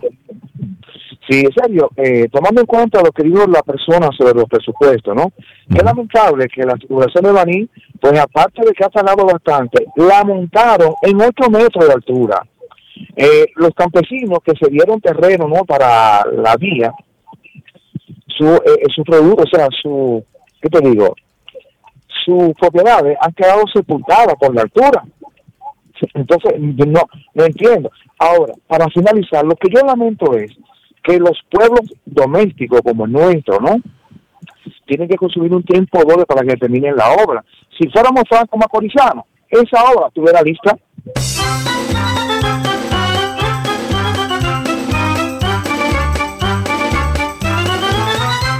Ahí tenemos a Jaime. Buenas tardes. Jaime, Jaime, buenas tardes. Buenas, Sergio.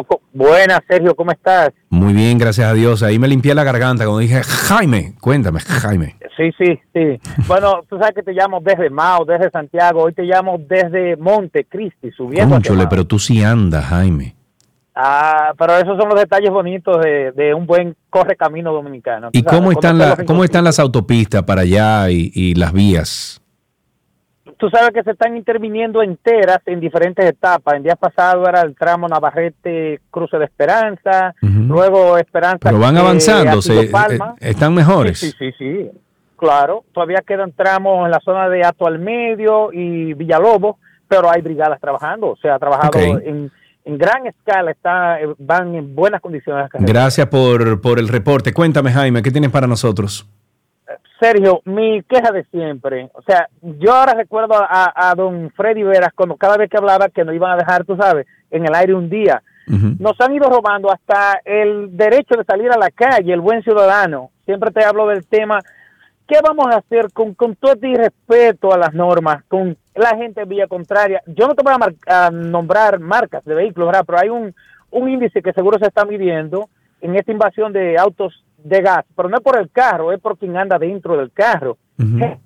O sea, tú ves que donde quiera un tramo, tú vas a Puerto Plata, cuando van el puente Baja Bonico, tú ves que de dos tramos se baja a uno, pero hay tres filas de vehículos para entrarse en un embudo que dura 45 minutos solamente porque nadie quiere ceder el paso, porque todo el mundo quiere avanzar. Tú ves en todas las carreteras y a nivel urbano que se te meten por el paseo, que los motores por vía, eh, por el lado derecho tuyo, que, se burlan, te tocan bocina encima de ti en vía contraria, en los parqueos, hasta en los parqueos privados, en las plazas, todo estos carajitos, y tú dices, y, tú tienes que quedarte callado porque tú tienes, tú vas con tu niño sentado ahí, tú quieres, tú si tú abres la boca, ya tú sabes que te van a rellenar.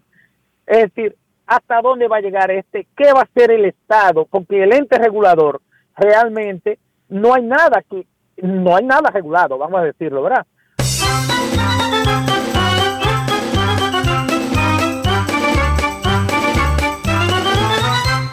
Yo les recomiendo que nada, que todos nos tomemos una patillita, para no... Una patillita de manzanillo, puede ser, o un té de manzanillo, un té de tilo, puede ser. Porque si no, mi amigo, mire. Pero usted nunca le ha dado un cariñito a su gordito, su gordito, su gordito. Había una vez un circo que alegraba siempre el corazón sin temer jamás al frío o al calor, el circo daba siempre su función. Siempre viajar, siempre cambiar. Pasen a ver el circo. Otro país, otra ciudad. Pasen a ver el circo. Es magistral, sensacional Somos felices al conseguir a un niño hacer reír.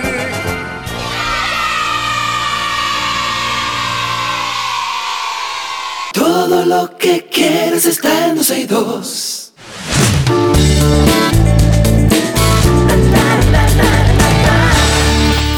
Vámonos con algunas noticias del mundo del entretenimiento y es que el juez de la segunda sala del Distrito Judicial de Santiago fijó el juicio de conciliación entre el salsero Gillo Sarante y el empresario artístico Juan Francisco Peralta, también conocido como Pepe Meseta por supuesto, incumpliendo el, eh, bueno, por incumplimiento de contrato por parte del artista. Alejandre Báez, quien es el juez, Alejandre, Baez, quien es el juez que conoce el caso, estableció que será el día 14 del mes de febrero a las 11 de la noche el inicio, eh, perdón, a las 11 de la mañana el inicio de la conciliación de instancia privada entre ambas partes. Félix Portes, representante legal de Sarante, explicó que la acusación en contra de su cliente consiste en trabajos pagados y no realizados, mientras que fue la mm, o, levantada la orden de rebeldía que existía en contra del salsero. El empresario artístico manifestó que le había entregado en efectivo la suma de 500 mil pesos a Gillo y que a esto se le suma el pago del local donde se haría la fiesta, luces, pantalla gigante, muebles, así como el pago del personal y publicidad para anunciar el evento. Y bueno, efectivo, caramba. Hay que eliminar el efectivo de este país. Nos vamos con la noticia de que Sir, Anthony Hopkins está escribiendo sus memorias. El actor de 86 años admitió que le resulta raro documentar la historia de su vida, pero está agradecido de haber tenido siempre una buena memoria. Durante su, una conversación con People, el actor confirmó que la autobiografía era algo como que siempre le había interesado, pero que despertaba sentimientos agridulces en él. Y dice, Es un proceso extraño. Me di cuenta de que tengo la suerte de tener una cosa. Quizás sea mi cerebro de actor, pero tengo bastante memoria. Recuerdo días específicos de todos estos años. Y no es solo Anthony quien recuerda su vida porque su esposa Estela, de 67 años, está haciendo un documental sobre él y él le ha dado carta blanca para cubrir absolutamente todo de su vida. Será muy interesante ver eso, definitivamente.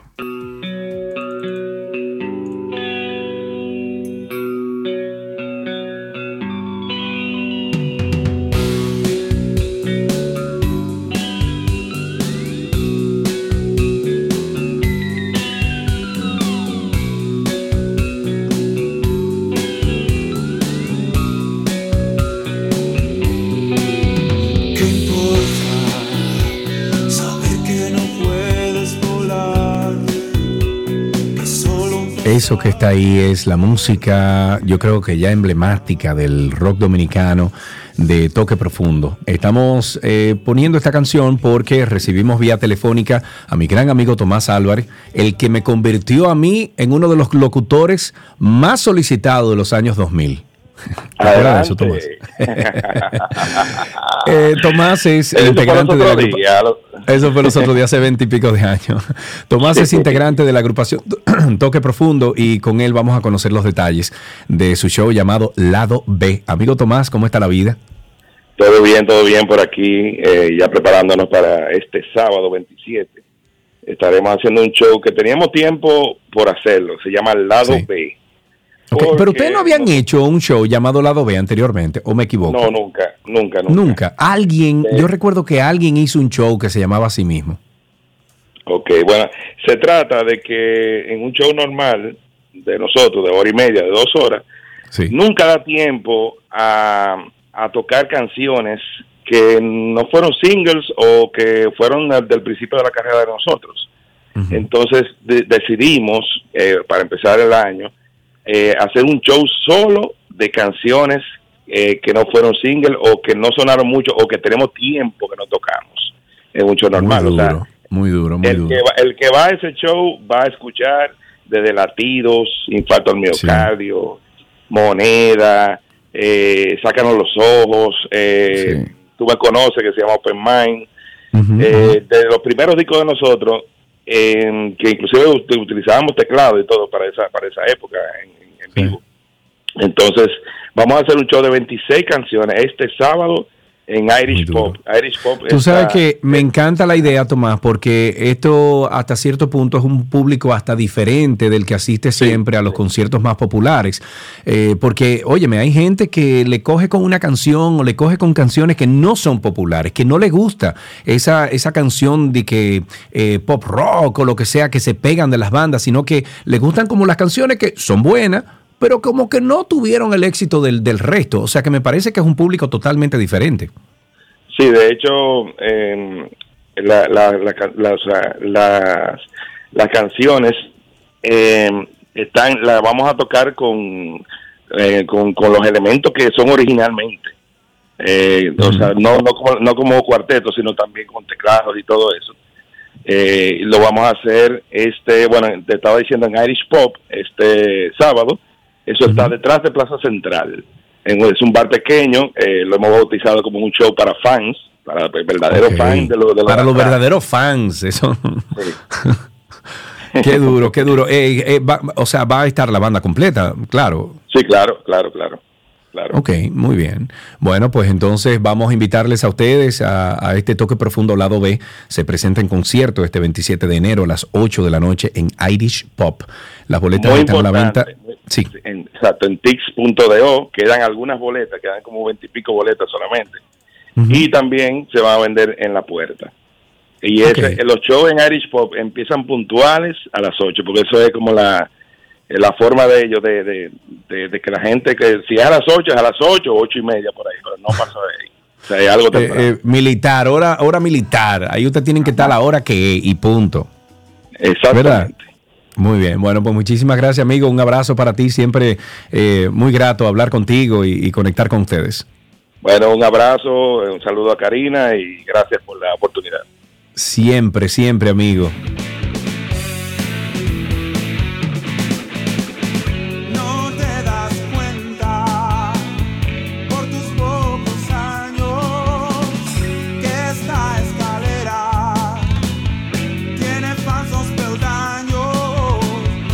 Y para finalizar, en un giro inesperado, señores, Príncipe Harry ha puesto fin a su enfrentamiento legal con el diario británico Mail on Sunday eh, al retirar su demanda por difamación que data del 2022. La disputa se originó debido a una publicación que alegaba que las medidas de seguridad del príncipe, financiadas con fondos públicos durante su visita al Reino Unido, tras renunciar a sus roles reales, estaban siendo mantenidas en secreto. Sin embargo, las razones no son las que se piensan. Según un periódico internacional, la retirada de la demanda ocurrió pocas horas antes de que venciera el plazo para entregar una lista de documentos relevantes como evidencia clave que podrían haber definido el curso del litigio.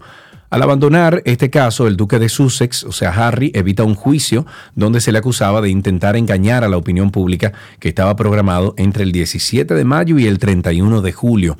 Tras esta decisión de abandonar el caso, su portavoz de, bueno, el portavoz de, de Harry emitió una declaración a la BBC de Londres en donde dejó clarito que no está admitiendo su derrota. Su enfoque sigue estando ahí y en la seguridad de su familia, en lugar de estos procedimientos legales que dan una plataforma continua a las falsas afirmaciones del MEL de hace tantos años. Pero entonces, ¿por qué no, no agotó el proceso? Debió agotar el proceso, digo yo. Vamos a invitarles a ustedes a que participen, siempre escuchen y se agreguen, se, se, se adhieran a esta familia de Karina y Sergio After Dark. After Dark. ¿Cómo sabemos que nuestro ego está exacerbado y traspasa la frontera de lo lógico y aceptable para vivir en convivencia con los demás? Mira, tú sabes que el ego no es más que el exceso de valoración de uno mismo que tiene la persona y Pero existen otras señales que nos hacen ver que alguien se quiere mucho a sí mismo y demuestra poco interés hacia los demás. influye mucho lo que es la crianza, el ambiente donde te desarrollas, donde te vas evolucionando como persona en la sociedad, en la cultura, todo esto va a influenciar en el desarrollo del ego del ser humano. Karina y Sergio, After Dark. Karina y Sergio After Dark está en todas las plataformas de podcast. Nos pueden buscar como Karina Larrauri Podcast o Sergio Carlo Podcast y ahí les va a salir entonces dos opciones. Bueno, le van a salir más, pero dos opciones principales. Ahí van a estar Karina y Sergio After Dark y también va a estar 12 y 2 Podcast. Por favor, suscríbase a ambos, déjenos un comentario positivo en ambos y regálenos, por favor, cinco estrellas de rating para que otras personas que estén buscando este tipo de contenido vea que, bueno, tenemos buen rating y digan, ah, pero déjame ver de qué se trata esto. Karina y Sergio After Dark y 12 y 2 Podcast. Con esto finalizamos entretenimiento en 12 y 2.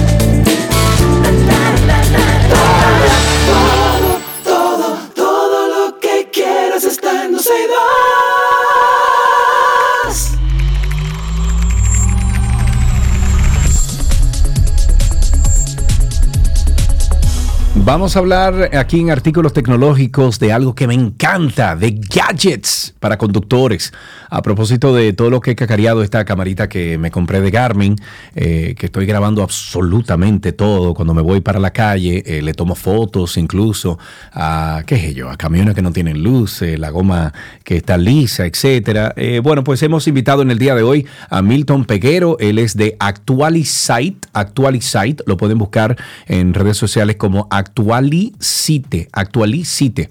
Milton, ¿cómo estás, amigo? Gracias por, por aceptar nuestra invitación. De verdad que es un placer para mí, pues eh, que ustedes me hayan invitado, de verdad. Que Claro, amigo. Además, Milton, tú y yo tenemos algo en común. Nos encanta la tecnología. Claro que sí, claro que sí. Como Como debe tú ser. Muy bien dices que estos productos de pues de conductores y hoy te vengo a traer unos cuantos productos tal vez no están vamos a decir eh, allegados al- a la marca Garmin pero No, no, no, que son no. un poquito más asequibles No, pero no, no tiene que ser la marca Garmin. Yo compré la marca Garmin por lo que vi. Vi algunos reviews en YouTube de, ah, de algunas personas que lo, lo están usando, que le está funcionando. eh, pero hay miles de marcas que ofrecen eh, eh, dispositivos que son para, para el carro y que son bastante asequibles. Esta camarita que yo compré apenas cuesta 130 dólares, pero hay de 40 y 30 dólares que funcionan perfectamente bien. A ver, ¿cuáles son las propuestas tuyas? ¿Con qué empezamos, eh, Milton? Mira, vamos a comenzar por, por estos mismos, estos mismos productos de un dashcam, por ejemplo, para el vehículo. Y algo importante es que esta, esta dashcam se llama OnBar ¿verdad? On bar o M bar, así como le escucha.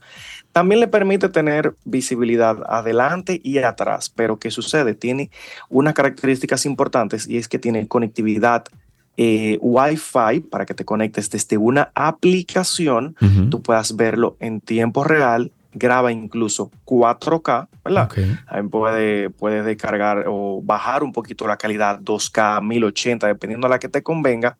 Y también viene con eh, GPS, que eso es sumamente importante. Es importantísimo. Que tú, que tú sepas dónde ocurrió el tema, dónde, cómo fue tu ruta, ese tipo de detalles. Y de verdad que está a un precio hasta, hasta, vamos a decir, un 40% off en Amazon, que lo pueden buscar por ahí. Y esta camarita a mí me gusta porque tiene una, una característica importante y es que también ganó premios de diseños en el año 2022. Esta camarita incluso tiene un, un premio de Red Dot Design Award. Para las personas que no conocen, esta es una empresa que se llama Red Dot, que le da premios por el diseño y la innovación de los productos. Y esto es sumamente importante porque es una camioneta que se ve bien elegante. Te la va a poner en su vehículo, no importa cuál, y usted va a tener unas características bien, o sea, un diseño sí, sí, que sí. no le va a... no ¿Y, va a y cuál, cuál, cuánto marca de rating en Amazon, por ejemplo? ¿Cómo la valoran? Tienen 4.5 estrellas, Ah, o sea perfecto. que está bastante bien. Está Perfecto. bastante bien, entonces. Claro que sí. Y- Vamos entonces al próximo gadget que tiene ahí. ¿Cuál es? Claro que sí. Y me voy a ir ahora para estas personas. Es en general, si usted no tiene Android Auto o Google CarPlay, eh, eh, me- me- como quien dice, me, me volteé Apple CarPlay, ¿verdad?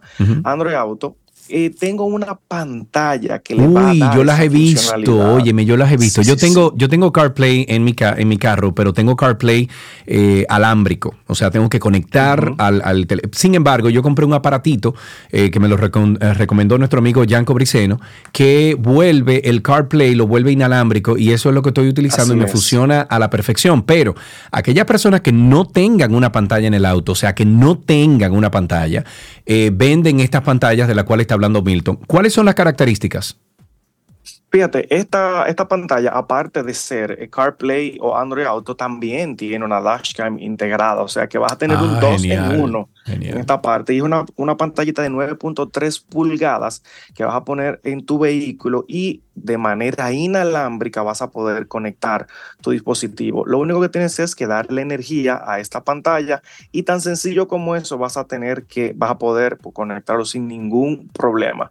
La puedes encontrar de esa, de esa misma manera, que es una eh, Portable Car Radio, así que se llama, o vamos a decir radio portable de 9.3 pulgadas con dashcam. Y entonces ahí lo vas a poder ver que tenga las características inalámbricas. Y lo bueno es que no solamente viene eh, para un solo sistema operativo, sino para los dos. Ahí tú vas a poder disfrutar de las características. Si tú no tienes, tú no, no tienes que comprarte un vehículo nuevo, sino te compras esta pantalla y te va a resolver este inconveniente. Incluso, señores, el precio que también Sí, eh, ¿cuánto no lo he cuesta? mencionado, viene 107 dólares. Muy O sea, es bien. O sea, con la pantalla y todo incluido.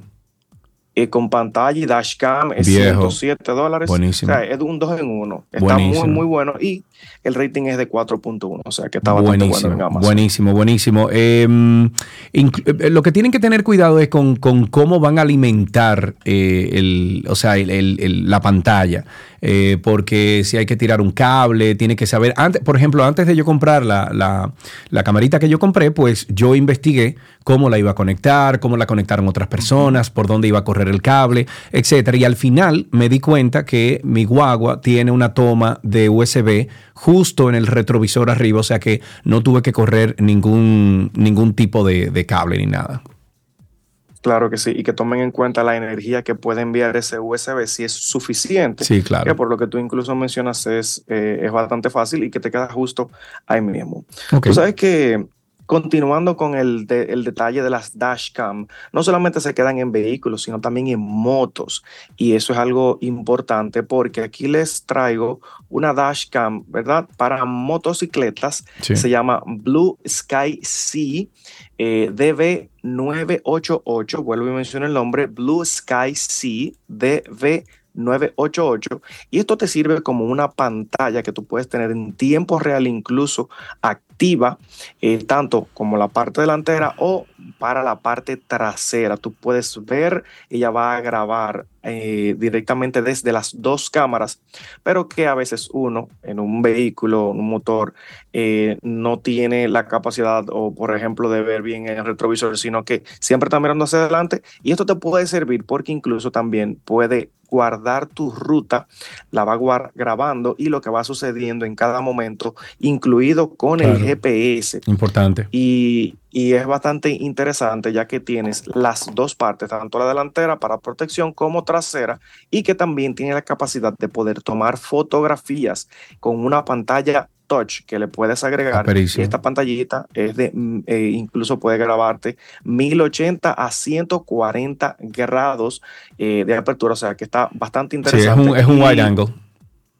Exactamente, y este producto creo que se lo pude recomendar para muchas personas que andan en motocicletas, que puedan estar viajando en ellas. Claro. Es bastante interesante. Importantísimo. Y el nombre. Sí, ¿cómo se llama? Eh, Blue, Sky C, lo pueden buscar, DB988. Muy bien, Milton, mira, yo te voy a invitar a que a través de arroba actualizite eh, te hagas un post de estas recomendaciones que hace para que entonces los amigos oyentes puedan pasar por, por, por tu cuenta en Instagram, actualizite, le vamos a dar, eh, le, vamos a poner la información de la cuenta en nuestra cuenta de arroba 262 para que ustedes amigos oyentes puedan ir a ver estos productos que Milton Peguero de Actualizar y te está recomendando. Lamentablemente se nos acaba el tiempo, pero Milton, te agradezco muchísimo que hayas compartido estas informaciones con nosotros.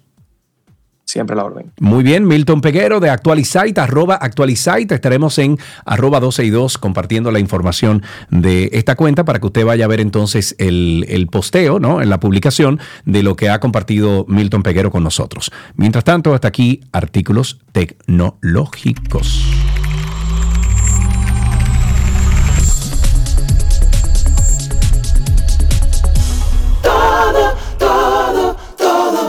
Todo lo que quieres está en 12 y 2. Let's go, let's go now.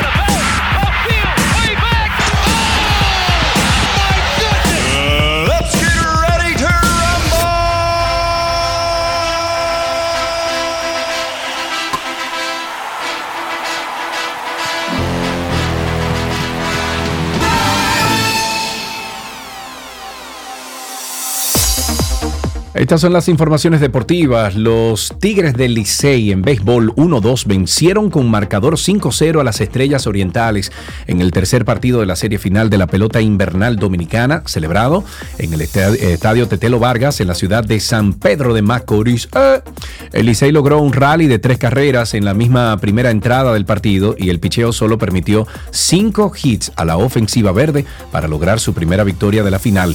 La victoria correspondió a Brooks Hall en labor de relevo, mientras que la derrota recayó sobre el abridor verde Andy Otero, que permitió cinco hits y tres carreras limpias en 1.2 entradas de labor. El cuarto partido de la serie será celebrado este martes en el Estadio Quijella Juan Marichal con la visita de las Estrellas Orientales para enfrentar a los Tigres del Licey a partir de las 7.30 de la noche. En básquetbol, Joel Embiid anotó 70 en Filadelfia Carl Anthony Towns tuvo 62 en Minnesota y de este modo los grandes hombres de, elite o élite se unieron para hacer algo que la NBA no había visto el mismo día en más de 45 años. El 22 de enero del año 2024, o sea, hace, no, mañana, ¿cómo así? El 22, ayer, perdón, que me tiene confundido, el 22-24. 22, ayer, eh, fue un día como ningún otro en la historia de la NBA en el 18 aniversario del juego de 81 puntos de Kobe Bryant para Los Angeles Lakers, el segundo juego con mejor puntuación en la historia de la NBA en B-Towns eh, realizaron eh, bueno, un par de espectáculos históricos y deslumbrantes con un par de anotaciones consideradas las más altas de su carrera. Los 70 puntos de Embiid establecieron el récord de los Sixers en la victoria de Filadelfia por 133-123 sobre San Antonio y Towns anotó 62 puntos, dos más que la marca anterior de su carrera y el récord de los Wolves, pero no fue suficiente en la derrota de Minnesota por 128-125 ante Charlotte. Así finalizamos con estas noticias del mundo deportivo aquí en 12 y 2.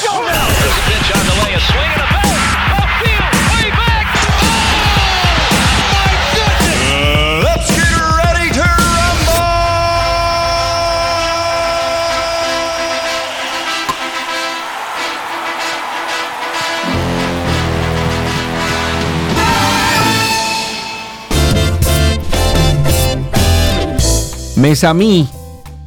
Como siempre le digo, por la sombrita, por favor, por favor.